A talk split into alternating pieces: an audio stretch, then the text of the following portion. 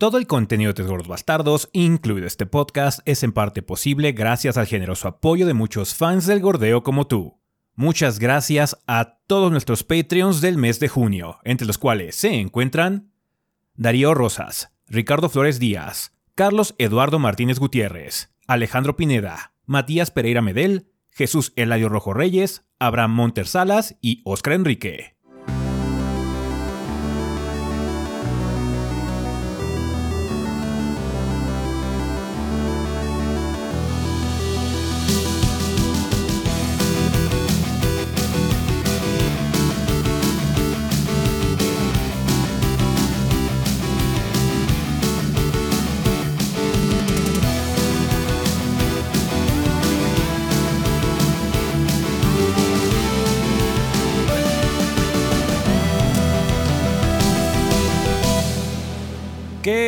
Banda? Sean bienvenidos al episodio 529 del podcast de los tres gordos bastardos. Yo soy su anfitrión Ezequiel y como ven aquí encuentro con el resto del elenco de los gordos, porque sí, sí hubo podcast y además está saliendo en un día raro. Hoy te vamos a explicar por qué, pero si quieren antes de todo ese desmadre, vamos a iniciar como es costumbre. Rafa, ¿qué anduviste haciendo esta semana en el mundo del gordeo? ¿Qué hubo, banda? Pues esta semana estuve jugando este Amnesia de Bunker. Eh, el nuevo título de, de Frictional, Fractional, Frictional Games. Frictional. Eh, Sí, frictional. sí, Frictional, de, de su serie de Amnesia, que al parecer es una, una cosa como que muy nueva para la fórmula, porque mucha gente que jugó Rebirth, como que no quedó como muy, muy conforme. O sea, como que el juego tuvo reacciones muy mixtas dentro de todo, porque fue como que un regreso a lo básico y la gente ya está un poquito cansada, supongo. Y eh, The Bunker incorpora una fórmula un- este, distinta, no voy a decir nueva, distinta. Eh, porque básicamente tiene un monstruo que es Rodolfo.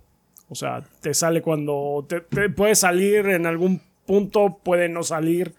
Tiene una inteligencia artificial mm, más o menos pesada. No está, siento que no está tan intenso como, como el de Alien pero sí está, sí está pesadito. Entonces sí es eh, un buen juego que te puede mantener muy tenso muchos, eh, mucho tiempo. Eh, lo estuvimos jugando en stream el lunes. Entonces me vieron saltar un par de veces en vivo. y saqué El la martes, reseña. ¿no? En el, fue el... Sí, el martes. El martes. y el miércoles salió la mini reseña. Sí, sí, sí, sí, Sí, por eso. Así es. Y ya ahí pudieron verme saltar en pregrabado. Este, por, por así decirlo. Y pues, ah, pues ya, ahora sí que metiéndole horas al siguiente juego de la rese- al siguiente juego para la siguiente reseña. Así es, así es, así es. Eh, Tú, Adrián, ¿qué anduviste haciendo?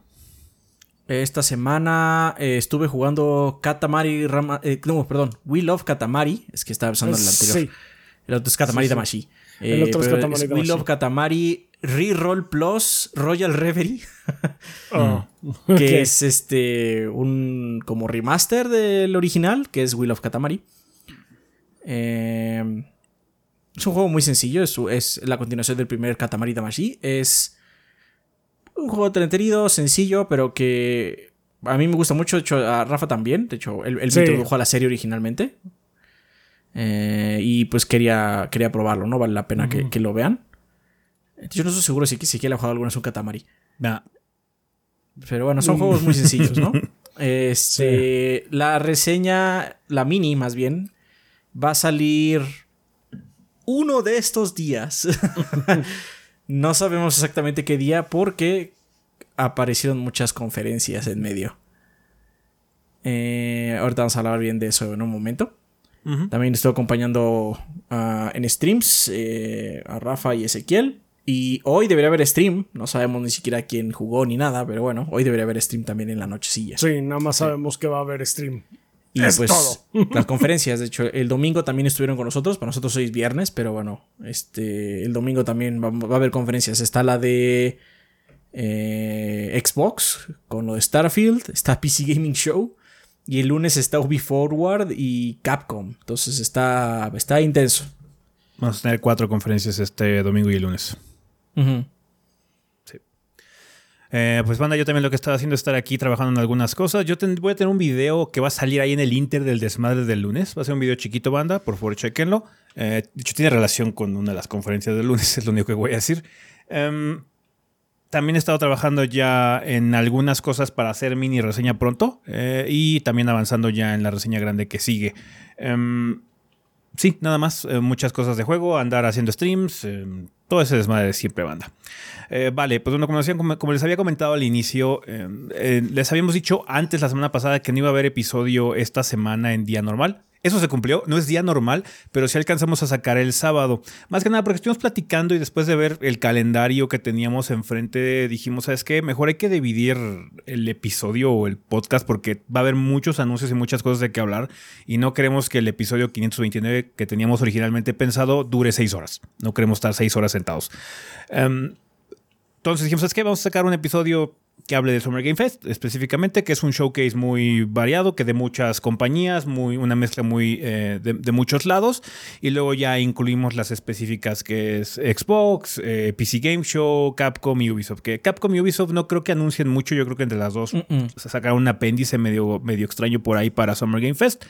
Eh, pero bueno, la grande que se espera que esté más eh, pesada es la de Xbox y también la de PC Game Show seguro va a tener muchos juegos indies, ¿no? Va a ser uno de esos que va a haber una lista interminable de cosas. Por lo mismo dijimos, ¿sabes qué? Mejor vamos a quitarnos ya el Summer Game Fest, el showcase de encima, que sí se mostraron algunas cosas que nos llamaron la atención y ya. Eh, sí va a haber episodio la siguiente semana. Eh, vamos a tratar de sacarlo el miércoles, banda, si es posible, si no, pues, se, retrasará el jueves, pero sí va a haber. Em, no se preocupen, el itinerario va a continuar normal. Eh, nada más, este va a ser como un episodio especial. No sé si va a ser 529.5 o 530, ya decidiremos ese día. Eh, nada más que ese episodio va a ser especial por el hecho de que no va a tener todas las secciones, banda. Solamente nos vamos a enfocar en lo que sería el sillón y tema de la semana, que son las conferencias. No va a, no va a tener ni sección de comunidad, ni nada así como periféricos. Va a ser puro como noticias, hablar de anuncios y de los showcase que vimos. Eh, igual nada más incluimos, también. Igual incluimos también nada más la lista de Patreons y demás que son los patrocinadores. Pero este episodio es el normal de esta semana, por así decirlo, y el otro va a ser como un extra, donde simplemente vamos a hablar de todos los anuncios o todas las cosas que, cosas que se mostraron en los showcases de este fin de semana, que son los veraniegos. ¿Va que va? Por lo mismo, como dice Adrián, decimos, ¿sabes qué? Vamos a sacar este, este sí va a ser normal, aquí sí va a haber comunidad y que tema de la semana y todo este tipo de cosas. ¿Ok? Entonces, si quieren para ya no alargar más este desmadre, vámonos precisamente a El Sillón.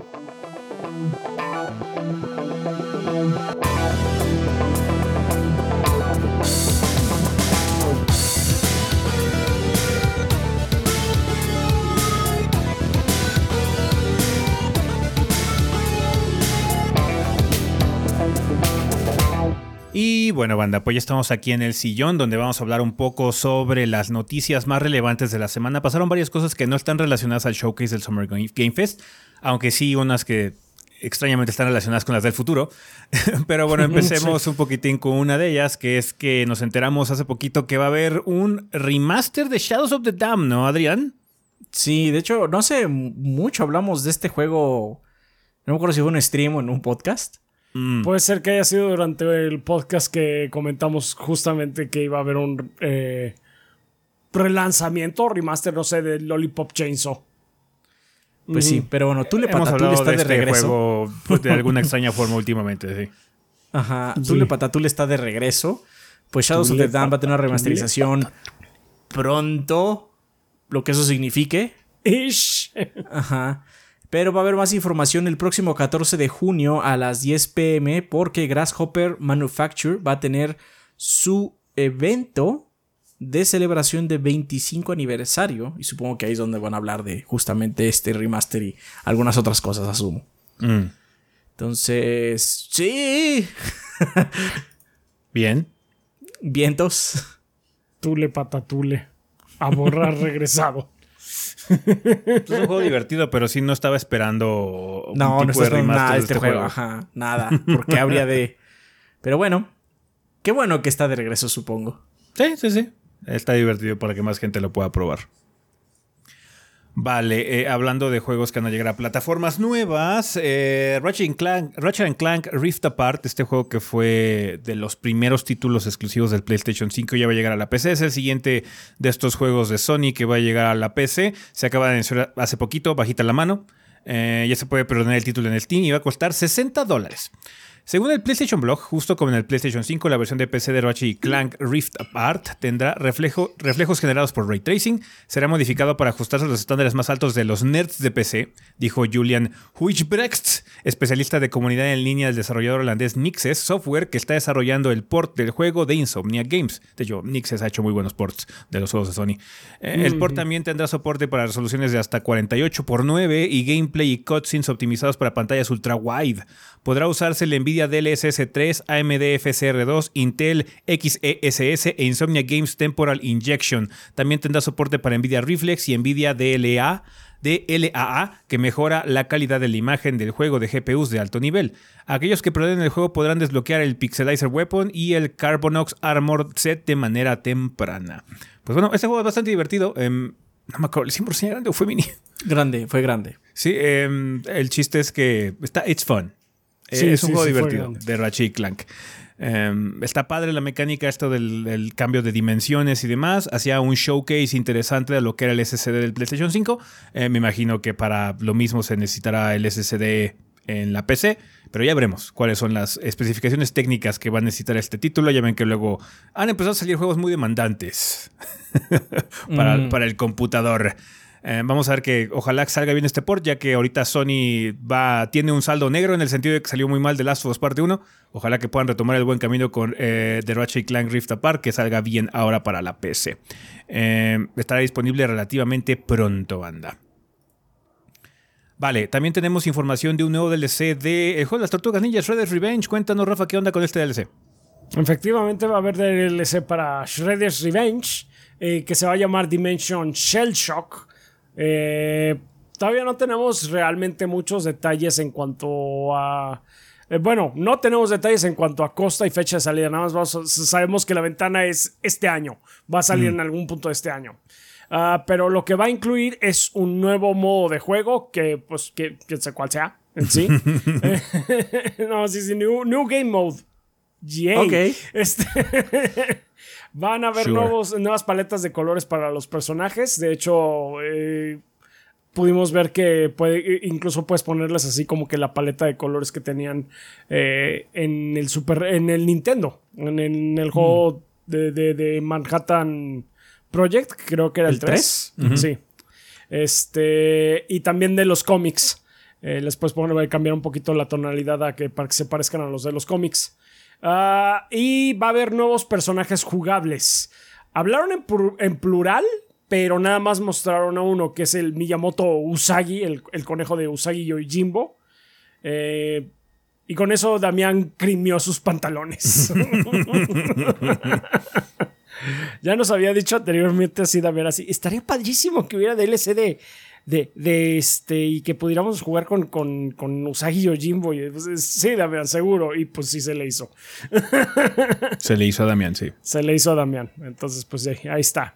Y Eso es yo lo digo que que lo sobornó. Algo hizo ¿Cómo? Damián ahí. Algo hizo Está Damián bien. ahí. Algo hizo Damián, pero bueno, Está está bien. bien. Entonces, bien por él. Chido, chido, más, más eh, DLC para el juego de las Tortugas Ninja. Están bastante bueno el, el título, así que pues más contenido siempre es bienvenido. Así es. Vale, también tuvimos un caso desafortunado de filtración, banda. Eh, de esas de el pobre interno que le tocó hacer las publicaciones en redes, pues la cajeteó en Atlus West. Eh, hubo un poquito de decepción durante el Summer Game Fest porque no vimos ningún tipo de presencia de la franquicia de Persona. Ha habido muchos rumores al respecto en los últimos meses sobre un posible remake de Persona 3. Ya habíamos visto también una filtración por parte de Sega. Metió gameplay de ese juego en un pinche reel de juegos de Sega que venían a futuro. Sí. Eh, ya habíamos visto este remake, sabíamos que existía y ahora se volvió a filtrar. Alguien en Instagram de Atlus West publicó como si fuera domingo y ya hubiera pasado el showcase de Xbox porque es donde vamos a ver realmente los trailers de dos juegos. Persona 5 Táctica, que es un nuevo título spin-off de Persona 5 porque tenemos Dinero. que ordeñar esa vaca dinero. lo más que se pueda. Eh, Oye, es, su- es su persona más vendido, más redituable. sí, sí, sí. ¿Cómo no? Y el ansiado remake de Persona 3 que se llama Persona 3 Reload. Eh, son em, dos juegos completamente diferentes y a pesar de que los trailers que se hayan filtrado tengan el branding de Xbox, en ningún, en ningún momento decía que era exclusivo de Xbox. Han salido nuevas filtraciones, han salido algunos listings y demás. y ya. Incluso se puede comprobar que hay box art en Xbox, PlayStation 4, PlayStation 5 y hasta en Switch. Entonces es muy probable que los dos juegos vayan a salir en todas estas plataformas. El que sabemos que sí va a salir en todas, aparentemente, es el de Persona 3 Reload, que es el remake, pero el de Persona 5 Táctica está más... Tiene como una vibra de Persona Q. Entonces yo me, yo me esperaría que saliera también en Switch y en PlayStation y demás. Em, eh, vamos a verlo ya pues, con todas las luces y silbatos em, domingo en, el showcase de Xbox, porque van a estar disponibles en Game Pass desde día 1 a inicios del 2024, eh, por lo menos el remake de Persona 3, y el Persona 5 Táctica va a estar disponible el 17 de noviembre. ¿Vale? Pero si va a salir en todas las demás plataformas, banda, no se preocupen. La única que no hemos visto es PC, pero mínimo va a estar en Game Pass. PC, yo creo, porque es lo que ocurrió también con Persona 5. Si no, también hubo listing de Steam, así que no, no, veo la, no veo por qué no estaría en todas las plataformas. Afortunadamente ya estamos en una realidad en la que Atlus ya está publicando multiplat eh, con más costumbre y parece que ese va a ser el caso. Así que había mucha gente preocupada porque igual, ¿ahora va a ser exclusivo de Xbox? No. no hay ninguna razón en el infierno que esa cosa sería exclusivo de Xbox porque son juegos que se venden mucho en Japón y no lo vas a poner en una plataforma que no se vende en Japón. Entonces, mínimo en Switch está. No, no, va a ser exclusivo de Xbox. No, no. Sería un movimiento bastante. Deja tu tonto, antinatural.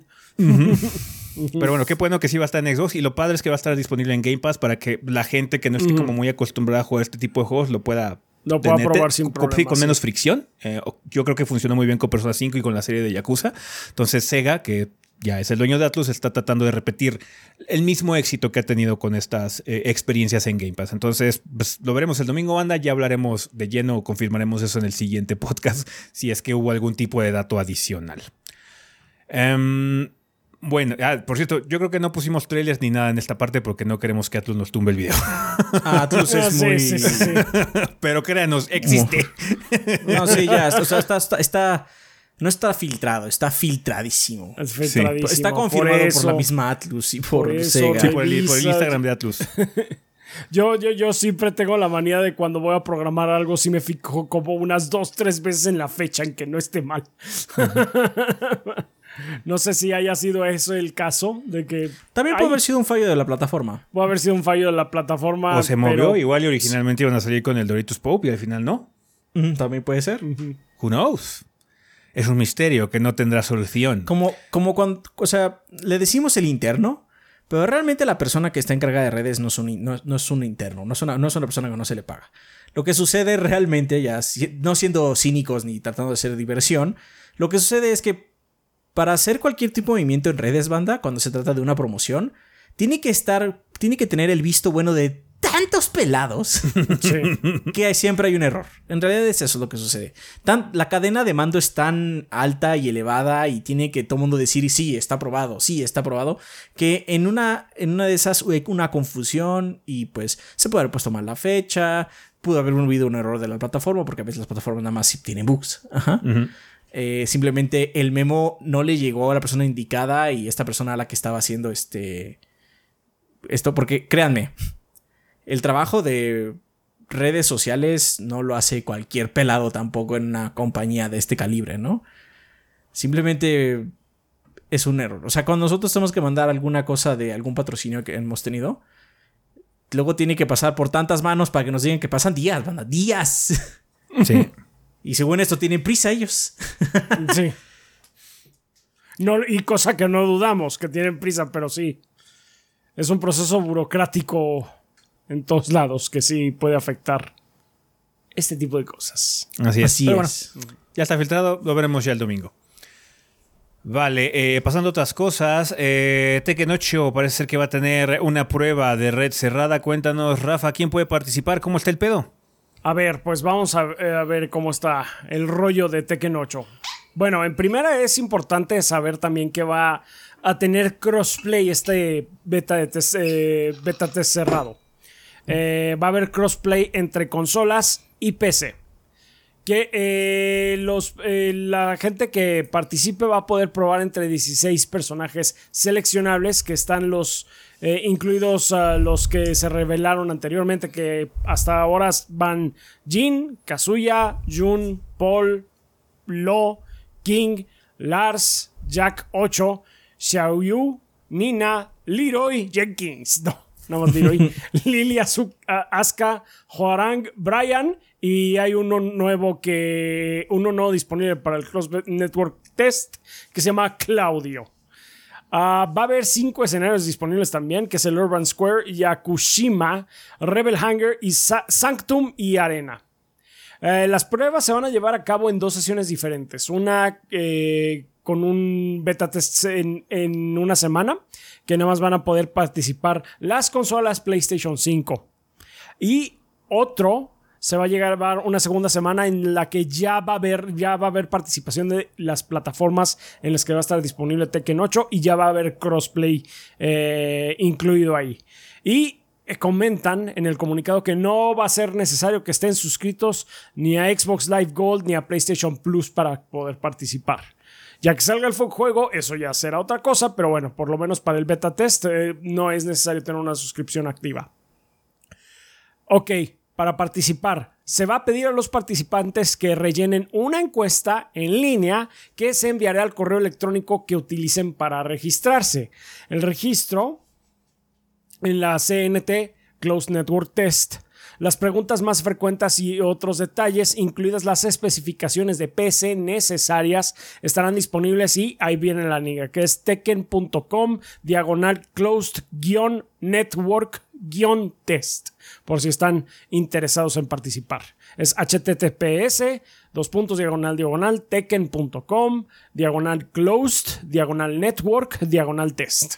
No diagonal. Entonces, de, sí, perdón, es eh, closed-network-test. Sí, ahí está. Ah, ok, la primera semana recuerden que nada más van a participar las consolas PlayStation 5.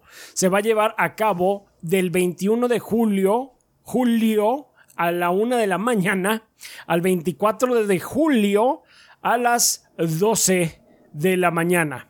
Es PT, Medianoche. entonces súmenle una hora más. Eh, por lo menos eh, si radican en la Ciudad de México. Ah, el CNT, o sea, el beta test no va a ser jugable en, debido al mantenimiento el 21 de julio de la 1 a las 4 de la tarde, aproximadamente, PT. Entonces un- una hora de las 2 a las 5 de la tarde. La, semana do- la segunda semana va a ser a partir del 28 de julio, a partir de, la, de las 2 de la mañana hasta el 31 de julio a la 1 de la eh, mañana. Ya, sería Em, del trein- ya sería del primero de agosto. Sí, ya sería el primero de agosto, básicamente. Este, y recuerden que esta es, ah, ¿cómo se llama? Multiplata. Esta es multiplata. Esta semana sí pueden participar todas las plataformas. Ahora, otra cosa que quieren que estén conscientes es que los jugadores que se inscriban a las prueba- pruebas de la semana 1 en PlayStation 5 ya automáticamente van a participar en las sesiones de la semana 2. Pero pues bueno, ahí lo tienen, banda. Eh, vo- Voy a repetirles la liga una vez más por si están interesados en participar. https dos puntos diagonal diagonal tekken, ya saben que es con doble K, punto com diagonal closed closed guion network con W guion test. Entonces ahí lo tienen, banda. Pues por si están interesados, esa es la forma. Tienen que responder su, la encuesta de Bandai Namco y pues si lo están haciendo con PC, pues nada más asegurarse que tiene que su PC lo va a poder correr. Bien. Ahí lo tienen, banda. Pues bueno, para Sí. que salga Tekken falta un rato. ¿Qué va a salir en estos días en tiendas y portales digitales, Adrián? El 13 de junio sale, y disculpen si lo pronuncio mal, Dordogne para PC, Nintendo Dordogne. Switch, Play. Es, es, es un nombre francés. Bueno, para PC, Nintendo Switch, Play 4, Play 5, Xbox One y Xbox Series. El 14 de junio sale Daydream Forgotten Sorrow para PC. Ah, Perdón, perdón, es que sí, ese está mal ahí. ok, el 15 de junio Ah, sale está. Birdie Wing Golf's, perdón, Golf Girls Story para Nintendo Switch. Crime. Boss Rocky City para Play 5 y Xbox Series. Jack Jin llega a América para Nintendo, Switch, para Nintendo Switch. Layers of Fear llega para PC, Play 5 y Xbox Series. Y Steel Assault llega para Play 4, Play 5, Xbox One y Xbox Series. Por último, el 16 de junio sale Fórmula 1 23 para PC, Play 4, Play 5, Xbox One y Xbox Series. Y Park Beyond ya llega a consolas. No, perdón, ya llega a PC. Estoy pensando en Campus. El Campus también va a tener versión de consola. Pero Park Beyond ya llega a PC finalmente para PC, Play 5 y Xbox Series. Nice. Vale, eh, pues una banda como recuerdan, en las últimas semanas hemos tenido eh, mucho contacto con la gente de Clanes, pues ha habido promociones muy intensas debido a la hot sale y demás. En esta ocasión todavía continúan las ofertas, pero cuéntanos Adrián qué es lo que está en descuento en estos días en clanners.com y también en colaboración con la gente de OxoPay. Cuéntanos qué hay disponible. Así es, bueno, como ustedes sabrán, ha habido varias, eh, varios descuentos a lo largo de las semanas. Esta, tengo entendido, ya es como el final de esta travesía de descuentos. Sí. Este, catombe, este onslaught de descuentos que hubo. Sí. Así es. estuvo, estuvo, puerco, la verdad estuvo puerco. Estuvo sí. puerquísimo, sí. Esta semana eh, pueden encontrar eh, varias tarjetas de saldos para Nintendo, PlayStation y Xbox. Tienen cosas como 30% de descuento en la tarjeta de Xbox de 600 pesos, la de 50 dólares de Play o la de 500 pesos de Nintendo Switch o 25% de descuento en la de 1000 pesos en la eShop, 25% de descuento en la de 75 o 25% de descuento en la de, perdón, 75 dólares en PlayStation o 25% de descuento en la de 1000 pesos en Xbox. Está bien. Pues Recuerden que tiene que ser con OxoPay, eso sí, todo tiene que ser con OxoPay. Sí, sí, todos los descuentos para que apliquen tienen que ser con OxoPay, que es bastante sencillo, banda. Eh, hacen su eh, compra a través de la plataforma de Clanners, ahí mismo se les da una referencia que es un codiguito que pueden usar para pagar su compra en cualquier sucursal Oxo. Eh, y bueno, ya se pueden llevar su código o demás que hayan comprado. Aprovechen, que pues quizás los descuentos no están tan brutales como en la hot sale, pero aún así son bastante sustanciales, banda, por si se quieren ahorrar un poquitín al comprar algún tipo de juego a futuro, más que nada porque son saldos para las tiendas, todavía hay cosas bastante llamativas, así que no dejen de checar los descuentos que está ofreciendo Clanners en conjunto con Oxo Pay Banda. Muchas gracias a la gente de Clanners por patrocinar esta parte del programa. Ah, y una última cosa, banda, si se animan a comprar eh, con OxoPay en Clanners, no olviden por favor ah. eh, usar el código de creador 3 gordos B. 3 gordos Nos ayudan así muchísimo. Sí, 3 gordos B, banda. Muy facilito. Vale, pues vamos a terminar ya esta sección del programa, banda. Vámonos al tema de la semana, que hay mucho que hablar del Summer Game Fest.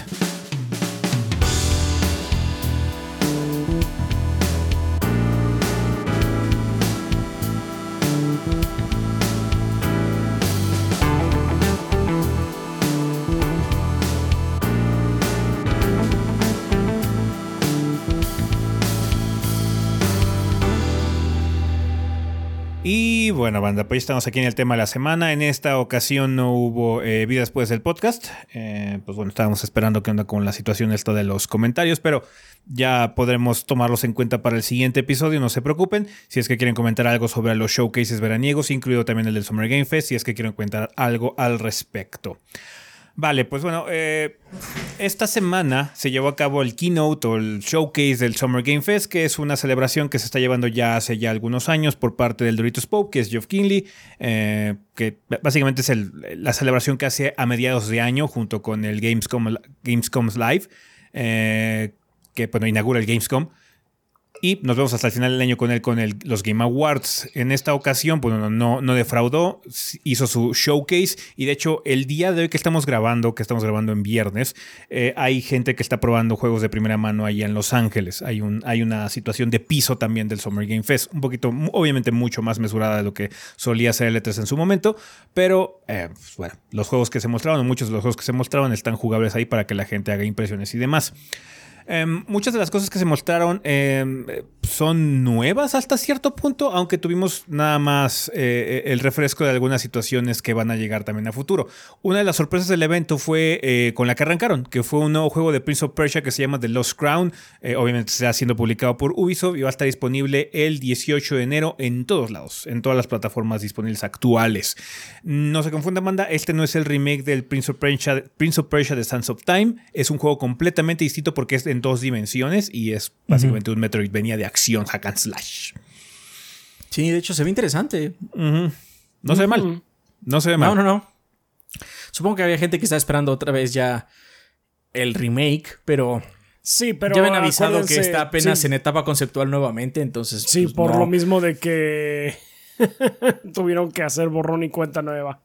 Sí. Entonces, pero pues, este ah, se ve bien, se ve interesante. O sea, estos juegos 2D eh, Metroidvania, pues tienen que tener buen combate, obviamente. Y este tiene como un tono más hack and slash, ¿no? Más rápido. Ojalá tenga un buen sistema de combos. Sí. Entonces, ojalá que la exploración, el sistema de combate y demás esté bien. También el plataformeo, cómo se siente el personaje y demás. Son cosas muy básicas, pero luego se descuidan por lo mismo y no quedan bien en alguna situación. Entonces, nada más habrá que ver qué onda, pero por lo menos la primera impresión que dio el título fue bastante buena. Fue bastante buena. Sí, se, ve- se ve bien. Ujú. Una de las cosas que más llamaba la atención que iba a haber reveal en este Summer Game Fest era Mortal Kombat 1. Por fin una- íbamos a poder ver gameplay. Y en efecto, lo hicimos. Y pues ya pudimos ver algunas cosas, par- par- eh, especialmente los, los peleadores cameo. ¿Qué fue lo que vimos? Chiaps. ¿Qué mostraron más o menos o qué pudiste discernir del, del trailer? Tú que sabes más a esto de, del Mortal Kombat. Bueno, pues eh, en cuanto a jugabilidad, pues es un Mortal Kombat. En cuanto al sistema de combos y demás, se ve que eh, siguen más o menos con la fórmula que establecieron desde Mortal Kombat 9. Ah, nada más que sí se ve más rápido eh, que Mortal Kombat 11. Una de las cosas que incluso entre ustedes, entre la banda, nos habían dicho, creo que creo que lo comentaron hace unos podcasts, también leímos unos cuantos comentarios, que habían sentido que el Mortal Kombat 11 en cuanto a jugabilidad y demás se sentía más lento. Eh, este por lo menos tiene la, eh, de a primera vista parece mucho más rápido. O sea, como que está volviendo un poquito a lo que teníamos en Mortal Kombat 9 o en el X, eh, cuando menos, porque sí, sí sentían más pesados los personajes en el 11. Entonces, por ese lado, pues se ve que es más ágil el sistema de juego. Y por el otro, está esto de los Cameo Fighters, que sí, básicamente son una ayuda, eh, que según las palabras del señor Ed Boon, que salió al escenario a contarnos un poquito de las mecánicas y de cómo van a funcionar estos nuevos, estos peleadores, esta nueva mecánica, um, son entre, pues sí, son eh, combatientes que ayudan eh, básicamente al personaje central de, de- de tu equipo de dos. Están nada más ahí de apoyo. Sirven para extender combos, pueden salir a atacar. Tienen una eh, diversidad de ataques grandes, según di- dice él. Porque es nada más un botón para llamarlos, pero dependiendo de cómo, eh, de qué dirección estés presionando y cuando aprietes el botón, pues hacen cosas eh, distintas. Um, creo que también tienen así hasta sus propios X-Rays, creo, y quizás hasta sus propios Fatalities. Entonces sí puedes hacer como eso. Abre, mu- eh, se ve que puede abrir mucho. eh, pues básicamente la creatividad de los jugadores para, tal o cual combinación. Una cosa que nos temíamos era que los Cameo Fighters fueran básicamente a reemplazar a un personaje jugable. Voy a decir que a mí todavía no se me va por completo ese mi- miedo, pero por lo menos, o sea, los eh, personajes como eh, eh, Sub-Zero y Johnny Cage y demás, o sea, está su versión Cameo Fighter y está su versión normal. normal. Sí. Entonces, Supongo que lo que va a pasar es que va a haber algunos cameos que no tienen personaje. Eso. O sea, Sí. podría, porque vimos un cameo de Kano. sí, Igual y. Kano no puedes jugar con él, ¿no? ¿Quién sabe cómo va a estar? Ah, Striker, Striker también salió. De hecho, Sí, algo... le iría más a Striker que a Kano. Ajá, Bueno, o sea, bueno, puse Kano porque es el, es el que me acuerdo. Bueno, porque es el también que- es- ahí en el video salió un cambio de Striker y bueno, igual y Striker no lo puedes jugar, ¿no? Eh, lo chistoso es que todos los eh, cameos traen su traje viejo, ¿no? O- Sí. No sabemos si fue nada más para distinguirlos en el video o realmente va a ser así como, ah, sí, ellos van a tener el viejo porque ble, cualquier cosa de la historia, ¿no? Cualquier Sí, porque algo de la dijo que historia. quería hacer mucho como callback, más que nada porque como esto es como un refresh, de cierta forma quiere hacer como referencia a los orígenes de la franquicia también. Entonces sí se ve que va a ser algo generalizado con respecto a los cameo fighters, por lo menos los que sean eh, peleadores viejos, por así decirlo. Que yo me imaginaría que los cameo fighters están yendo de peleador viejo, no creo que haya un personaje nuevo ahí metido. Sí, que no, no, porque porque no, no, o sea, no. son, prácticamente son easter eggs. Sí. Sí. que puedes usarlos como Pokémon. No Eh, tendría mucho sentido ser cameo fighter y ese, de- y ese quién es. ¿Y ese quién ¿Cameo de qué? Pero, hey, se ve bien. De hecho, eh, como dice Rafa, sí se veía más rápido. Igual nada más es cuestión del gameplay, digo, del trailer. Pero sí se percibió por lo menos intenso.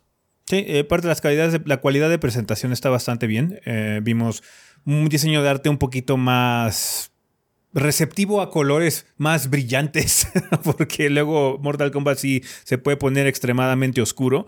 Eh, ahora vimos mucho blanco, vimos muy, muy colorido el asunto en particular, lo cual hace que el título resalte mucho más y los modelos de los personajes que siempre en el REM se ha, eh, ha sobresalido mucho con la, el realismo que le imprime a los modelos de sus personajes, ¿no? Eh, se ve bastante chido, eh, se ve como Mortal Kombat, va a haber muchos reveals a lo largo del verano porque todavía no vemos ni siquiera la mitad del roster de personajes que van a ser jugables. No, sí había muchos espacios ahí en blanco, muchísimos. Entonces, sí, a esperar más notas sobre Mortal Kombat 1 a lo largo de los siguientes meses. Se ve bastante bien. Ojalá que los de NetherRealm puedan cumplirle a la fanaticada, que está bastante ansiosa. Mucha gente estaba muy emocionada por Mortal Kombat 1, ¿no? Sí, de hecho, fue, fue de lo más grande que tuvo, aunque también hubo otras cosas interesantes. Eh, y pues, al final del día, creo que Mortal Kombat, a diferencia de otros juegos de peleas, donde la expectativa está también el qué va a suceder en la comunidad y eso, porque, pues, no es que no Mortal Kombat no sea en serio, pero también tiene un público más casual, muchísimo más grande y casual, ¿no? Entonces también, obviamente, pues estamos esperando la expectativa que onda con su modo de historia, todas esas cosas que atraen ese tipo de público. Sí, sí, sí. Se ve bastante bien. Vamos a ver cómo evoluciona la cosa de aquí a que salga el 19 de septiembre. Eh, también vimos un pequeño showcase muy muy pequeño de parte de Path of Exile 2, nada más como un pequeño tease porque el 28 de julio van a tener más información con respecto a esta secuela de Path of Exile, que es un título bastante popular, que es un Diablo-like.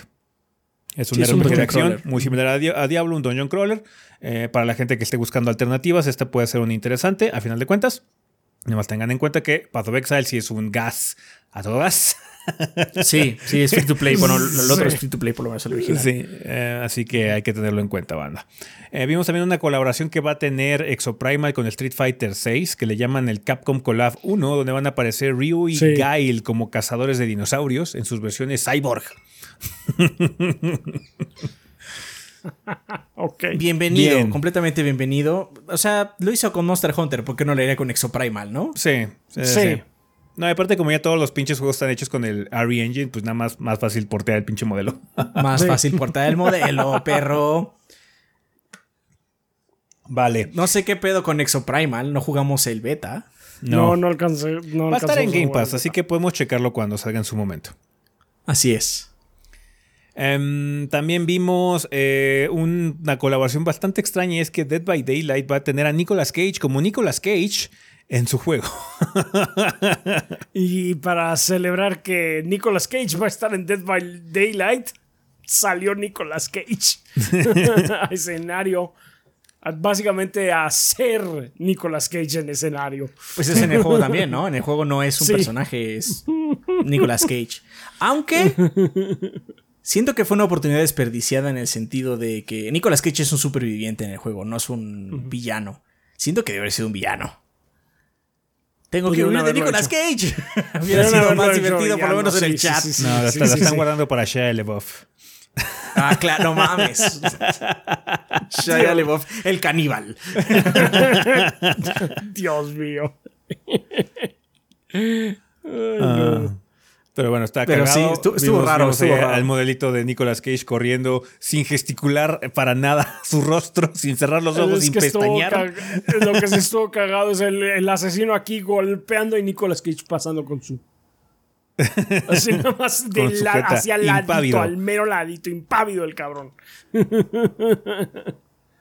Eh, vale, también tuvimos una actualización de parte de Witchfire. Es un shooter como Edge, Lord de brujas, de magia, eh, que ya hemos visto. Eh, que ya hemos visto constantemente a lo largo de los últimos meses. Va a tener el eh, lanzamiento de Early Access el 20 de septiembre para Xbox One, PlayStation 4 y la PC. Así que pues no hay que tenerlo en cuenta, banda. El juego no se ve mal, pero vamos a ver si no ha tenido problemas de desarrollo o algo así, porque ya llevo un rato que conocemos este juego y no más nada. Em, uno, que, uno que también ya está próximo a salir es Remnant 2, que es la secuela de Remnant from the Ashes, que va a estar disponible el 25 de julio para PlayStation 5, Xbox Series y la PC. El juego se ve bastante bien. Eh, vamos a ver si le podemos dar una checada a, este título de una forma más extensa, porque jugamos el primero, pero muy casualmente, muy poco realmente. Y pues no hubo ni este, video. No hubo ni video ni nada. Lo jugamos en nuestro tiempo libre. y lo votamos. no porque estuviera mal, sino porque simplemente no... No, no se dieron las circunstancias para continuar. Ajá. No, pues está, está bueno. Lo, original está bueno. Ojalá este crezca sobre eh, los fundamentos del otro. Así es. Eh, después de eso llegamos a las cubetas del Chaps, que es Sonic Superstars, que va a salir ah. en el otoño del 2023 en todos lados. Es un nuevo juego de Sonic. Cuéntanos, Rafa, el mejor trato este del universo. Está bien. ¿De qué se trata, Chaps, este desmadre? Dinos, por favor. Este, Explícanos, maestro del Sonic. es, eh, parece ser que el modo de gameplay clásico de Sonic en 2D. Ah, lo cual esté mejor porque todos los 3D son una porquería. Em, entonces, sí. Y va a haber eh, modo para jugar hasta cuatro personas simultáneamente. Entonces, ah, ya. Ahí está. ¿Cómo es el estilo artístico? Dinos, chaps. Está bien. Está bien. está bien. Es 3D. Es 3D. Es 2.5D. Es 2.5D. Está bien. Se secó el Rafa ese día. Sí. Cremió mucho. Seguro. por un momento lo vimos como momia de tanto que se secó.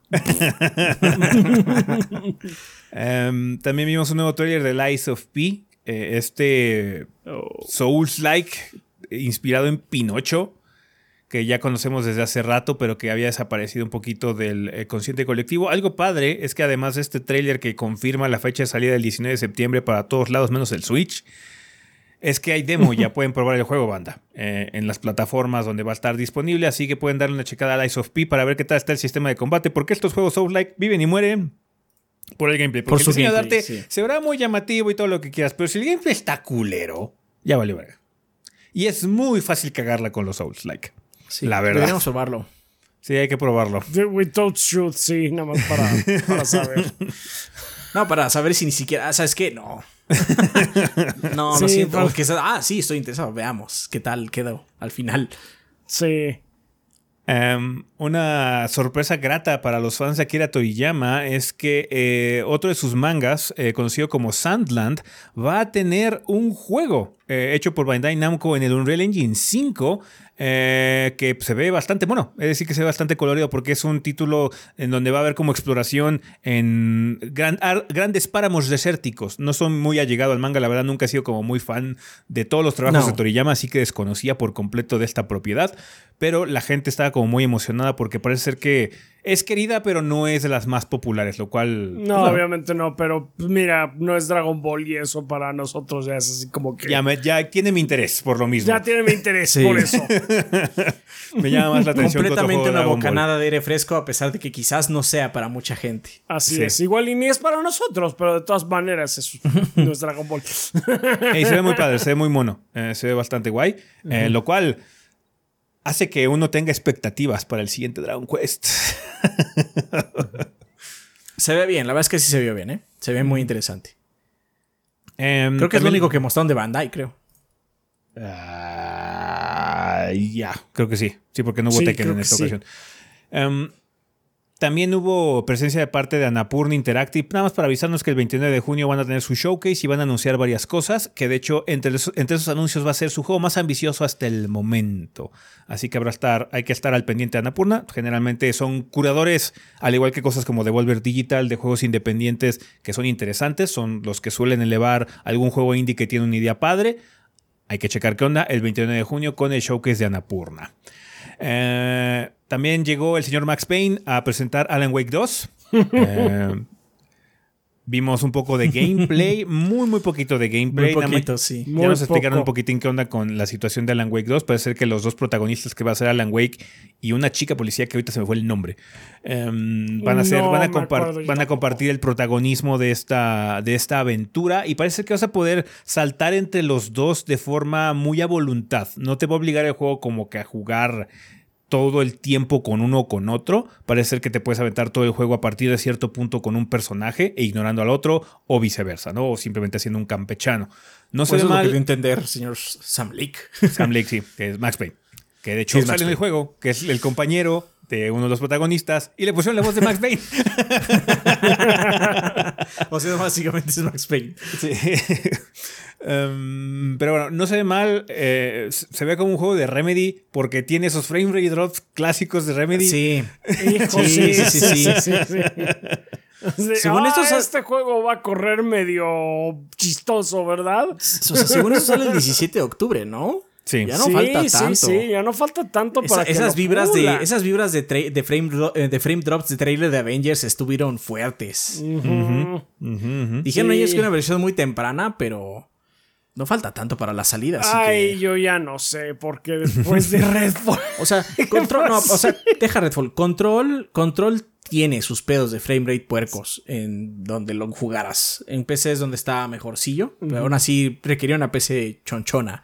Control es de esos juegos que ves constantemente en los videos de Digital Foundry, porque eh, históricamente es muy demandante. Entonces, cada vez que sale una tarjeta nueva o un procesador nuevo, sí, sí, aquí podemos ver Control en el pasillo de la muerte. ¿eh? En el infame pasillo de los dos frames. frames. Corriendo las nalgas, pero corriendo un poquito mejor en la nueva tarjeta gráfica. Ah, entonces, sí. Este, me- me- me- me- me agradó el cambio de, de tono. De hecho, dijeron que este es el primer survival horror del estudio como tal. Y pues sí siento que lo que mostraron de gameplay por lo menos sí se notó más una presencia amenazadora de la oscuridad. No como este bola de gente loca que tiene un aura, básicamente nada más, y que les disparas. Aquí sí se sí sintió como. Sentí como un poco más de amenaza en ese sentido. Sí, está un poquito Ya. más visceral el asunto. Eh, vamos a ver cómo evoluciona Alan Wake 2. Eh, como dice Adrián, ya falta muy poquito para que salga. Supongo que veremos un poco más del título en los siguientes meses. Eh, también la gente de War- Warhammer Space Marine 2 hizo acto de presencia para confirmar que el título va a contar con cooperativo para tres jugadores. Va a estar disponible en Ah, PlayStation los 5, gordos Xbox están Series interesados. y la PC este invierno. Así que por el emperador banda nos vemos en Warhammer Space Marine 2 porque se ve perrón.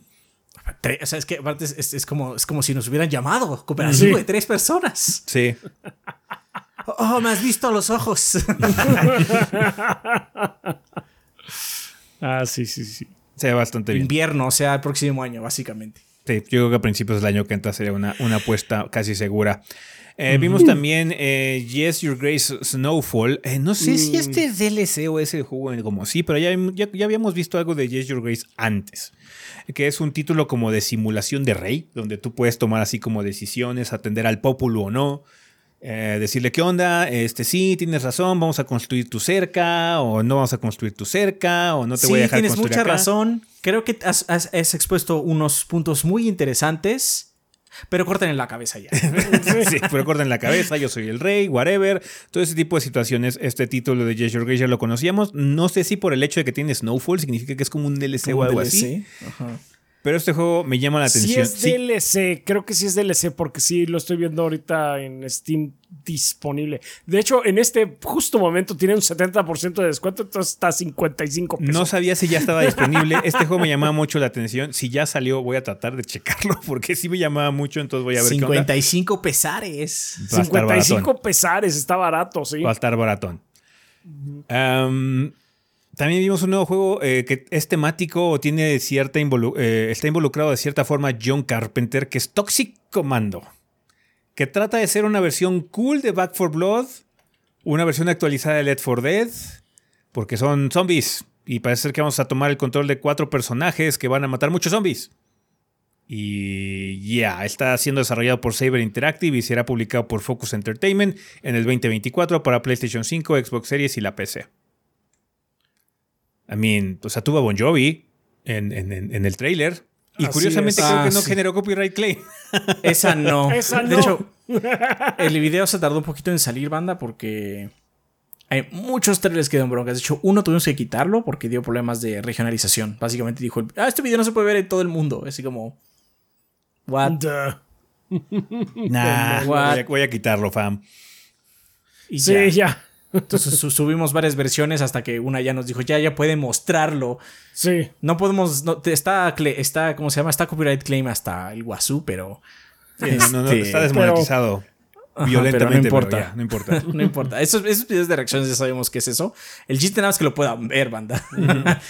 Y luego te dicen, no, porque esta canción, esta ver- este remix de esta canción súper popular, pero ¿qué es este remix en particular? Hace que esta este video esté, no se pueda ver en todos estos países. Y ves la lista y son, no sé, como 150 países. Entre ellos, obviamente, todos los que nos interesan. Y así como, ah, no, borrar. Gracias. Em, pero bueno, este Toxic Humano. O sea, la vibra no se ve mal, pero ya hemos estado ahí. Sí, ya hemos estado ahí. O sea, se ve, se ve divertido. O sea, estos juegos son. ¿Sabes qué? Voy a divertirme un rato y luego no me voy a acordar de él nunca en mi vida. Pues Eh, vamos a ver. Siento que aún así las hordas, por lo menos en lo que mostraron en su video, Se tratan de ser más sí. intensas que otros juegos, ¿no? Que son así como realmente olas de enemigos.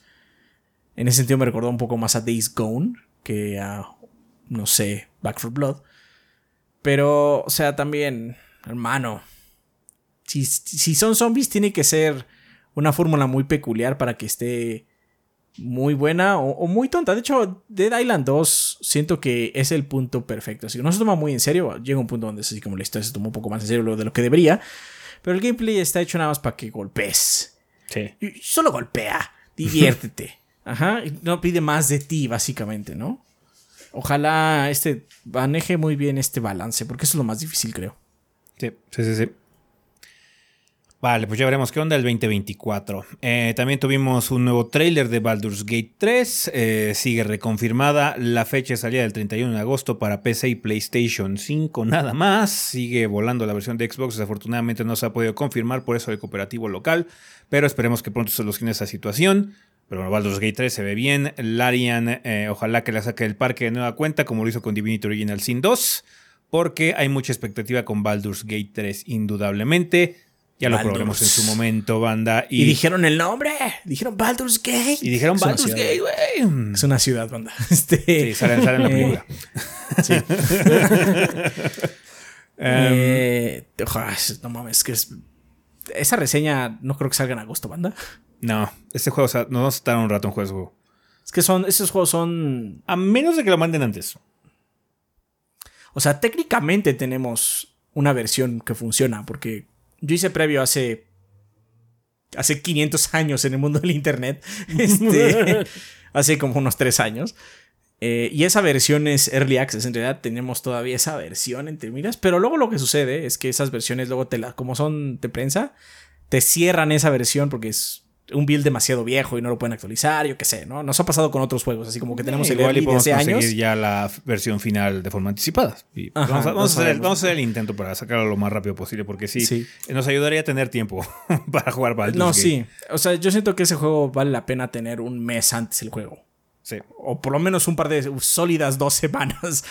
que son juegos muy largos de lecciones aparte. Entonces luego es así bueno, ¿qué pasa si no elijo esto? El, el otro gordo seguramente está viendo eso, ¿no? Porque el, el demo que mostraron tenía elecciones muy marcadas que cambiaban así como quién se une o no a una party. o, o quién se vuelve aliado tuyo. Y ese aliado puede, podría perdurar toda la historia, ¿no? No lo sé. Entonces, quién sabe. Vale, eh, también la gente de Insomnia Games hizo acto de presencia muy rápidamente, nada más para darnos fecha de salida del juego de Spider-Man 2. Eh, vimos el, trailer o el showcase de gameplay más extenso durante el PlayStation Showcase. Eh, pero el Doritos Pope quiso la primicia de la fecha de salida y ya está confirmado el título a salir el 20 de octubre. Pues no teníamos fecha, todavía estaba como en duda de si va a salir este año, si no va a salir, bla, bla, bla. Pues sí, según esto sí, 20 de octubre parece ser que va a ser la fecha de salida de Spider-Man 2. Hablaron un poquito sobre Venom y no va a ser el Venom de los cómics, no es Eddie Brock. Entonces va a ser como que una reinterpretación del simbionte Venom eh, de parte de Insomnia Games. Entonces igual iban a usar algún personaje que ya conozcamos del juego original o de Miles Morales o de whatever. Habrá ¿Y que qué- ver. ¿Quieres que te de qué diga mi teoría? ¿Quieres que te diga mi teoría? ¿La tía May? No, no, no, bueno, o sea, la tía May sería oro puro, sería oro puro que fuera la tía May. No, no, no son tan listos. Va a ser Craven, seguramente va a ser Craven. El mismo que se va a volver Venom. Ajá, y porque, o sea, he, he big. Ya, sí. Está grandote, mira. Pero bueno, este, esa es mi teoría. Quién sabe si se vuelve real o no. Vale, uno de los trailers Sí, que más llamó la atención durante el evento fue Pal World, que es este juego de Pokémon o de imitación Pokémon, pero con armas. los monstruitos de bolsillo, they're packing. they're packing heat.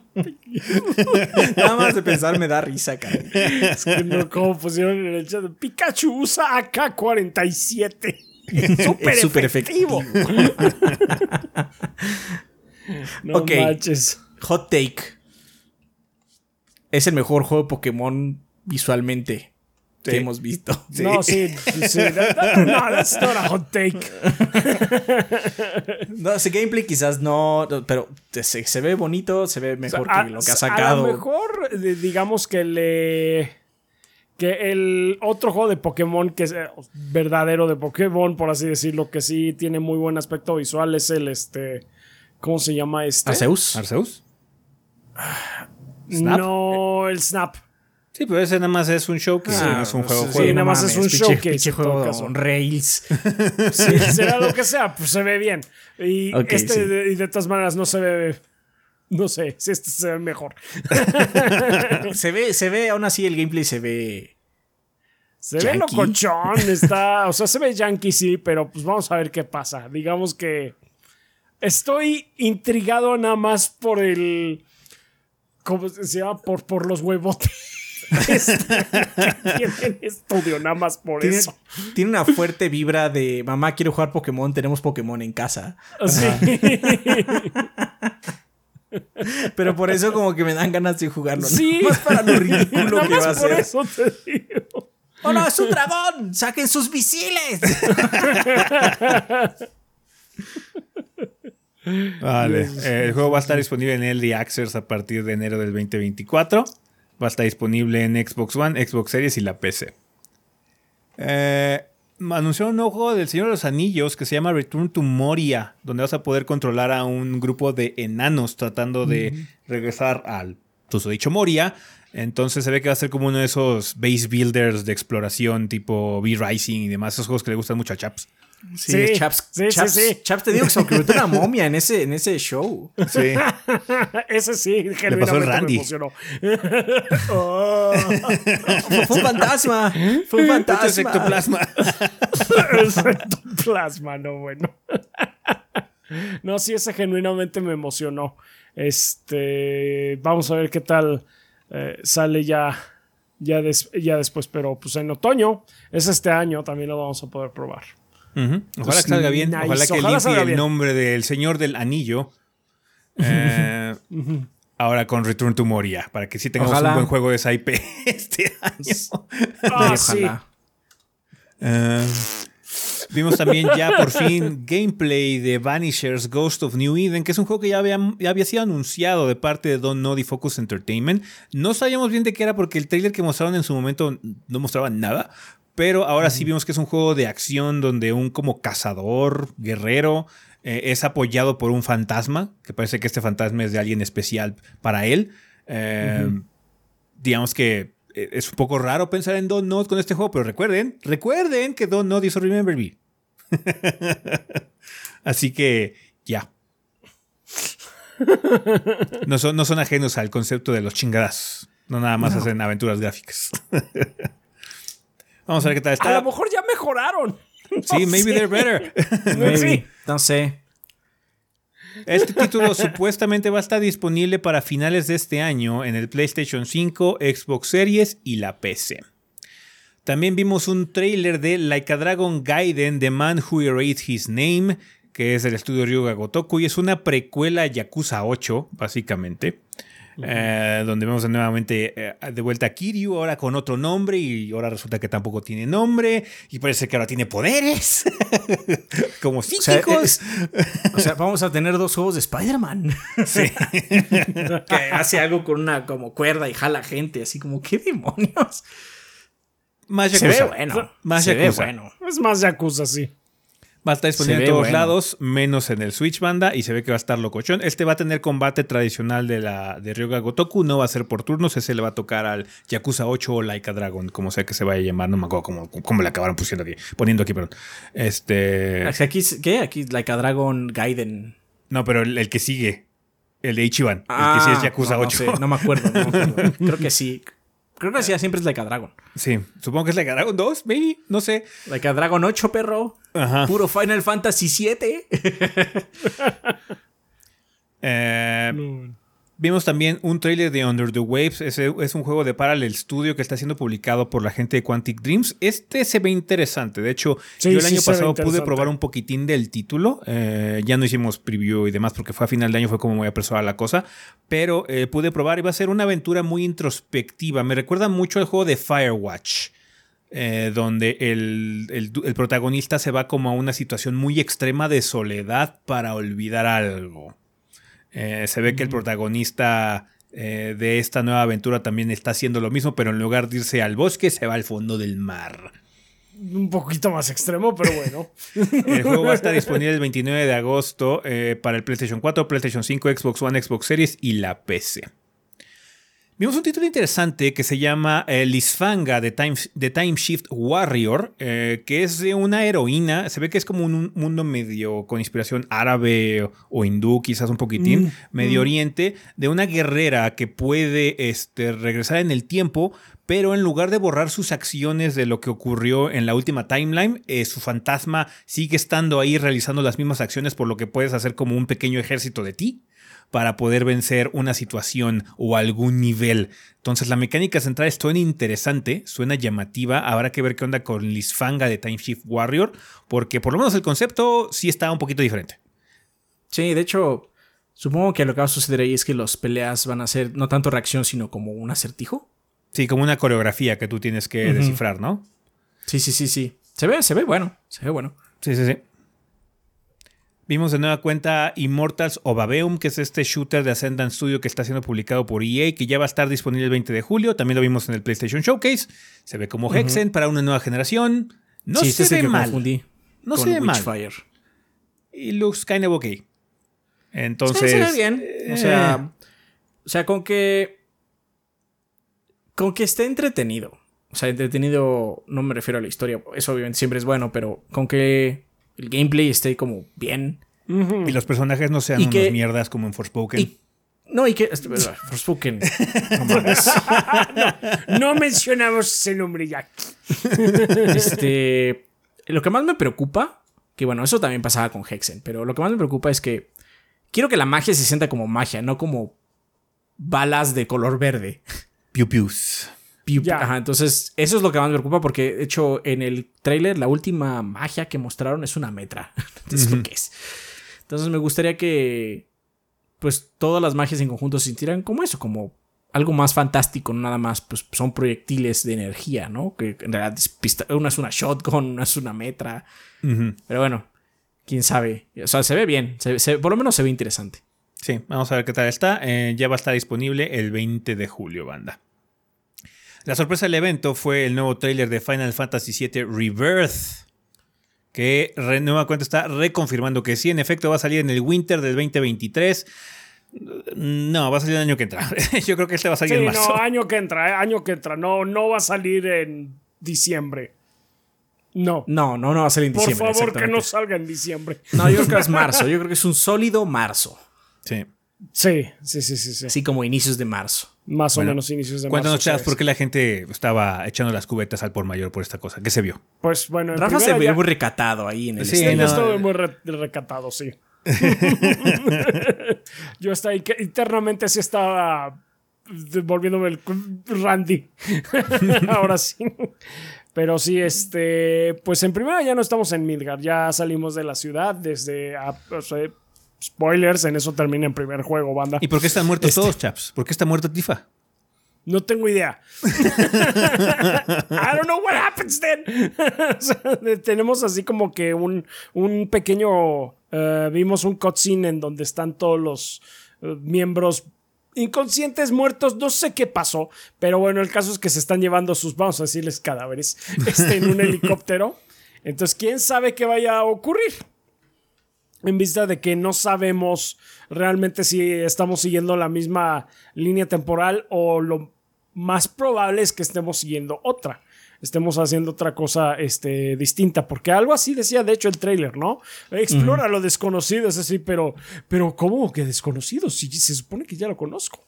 y de hecho, sí hay varias ubicaciones que pudimos ver en el trailer que sí ya que salen en el juego original, como el, el cañón ese gigantesco que es este, el eh, cañón de Juno, creo que se llama.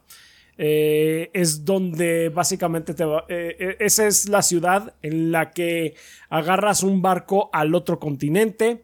Vimos al abuelo de Red 13 ahí contándonos sobre las que, es Gaia y bla bla bla bla bla. Es el viejito que estaba volando. Este. Parece que podemos contra la red. ¿Eh? Parece que ya vamos a poder controlar la red. Yuffie ya se va a incorporar a la party. Entonces, pues eso nada más dejaría fuera dos personajes del Final Fantasy VII original, que son los que nos faltan, que son Sid y, Vincent.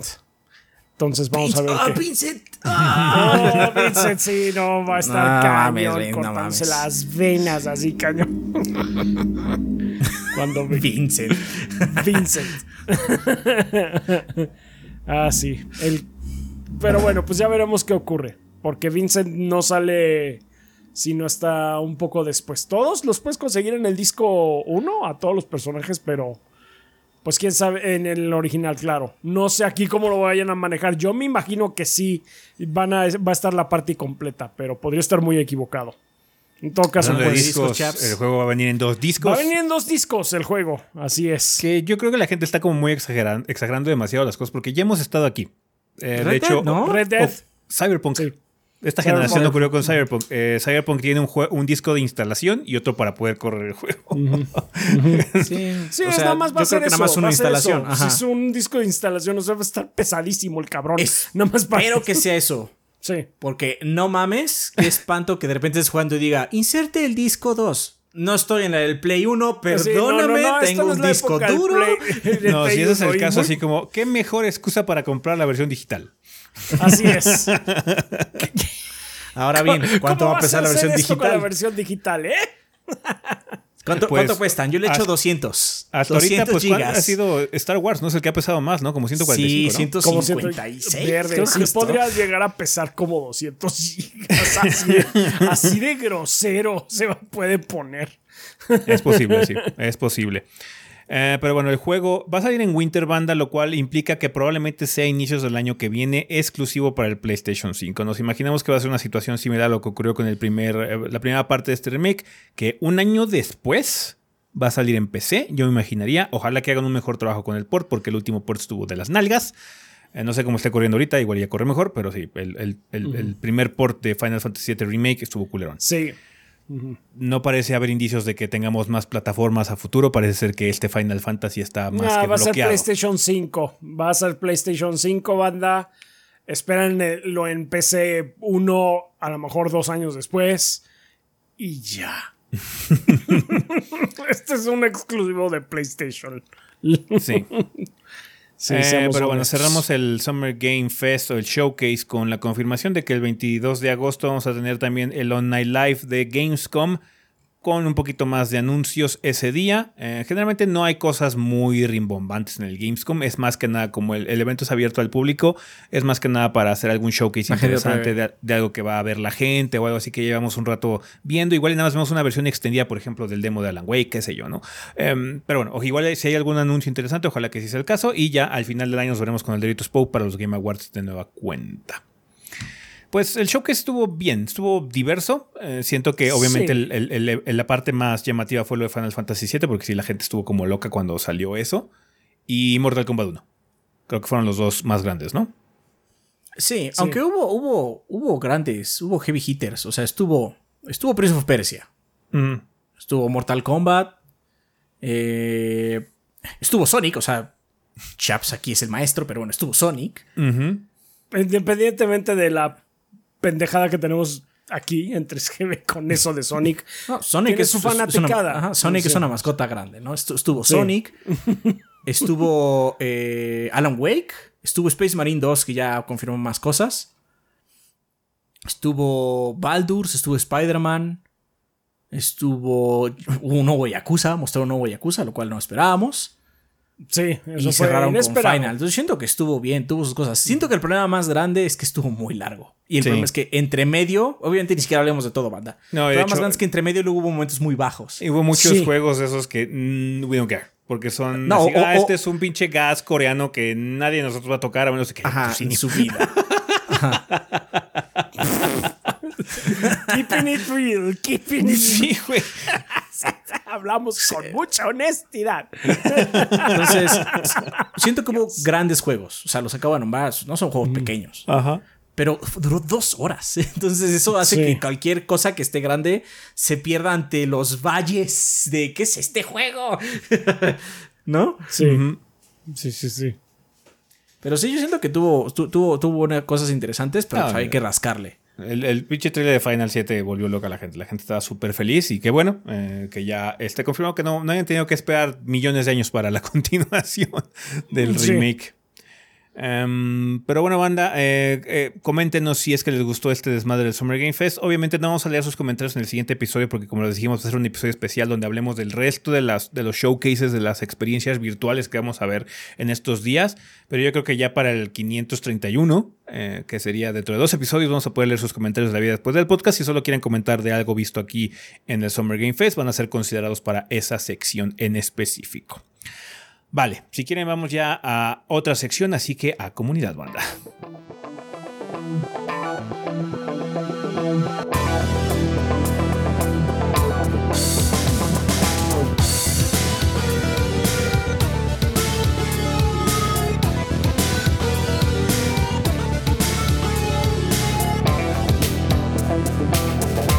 Muy bien, banda. Pues ya estamos aquí en la sección de comunidad, que siempre es un excelente momento para agradecerle a los patrocinadores oficiales del podcast, que como ustedes saben, banda, son todos nuestros Patreons que donen 20 dólares o más durante el mes correspondiente. Y si no lo sabían, banda, eh, pueden entrar a patreon.com diagonal 3 gordos B y ahí ver cómo pueden apoyar este proyecto de forma económica con cantidades tan manejables como un dólar o 25 pesos al mes.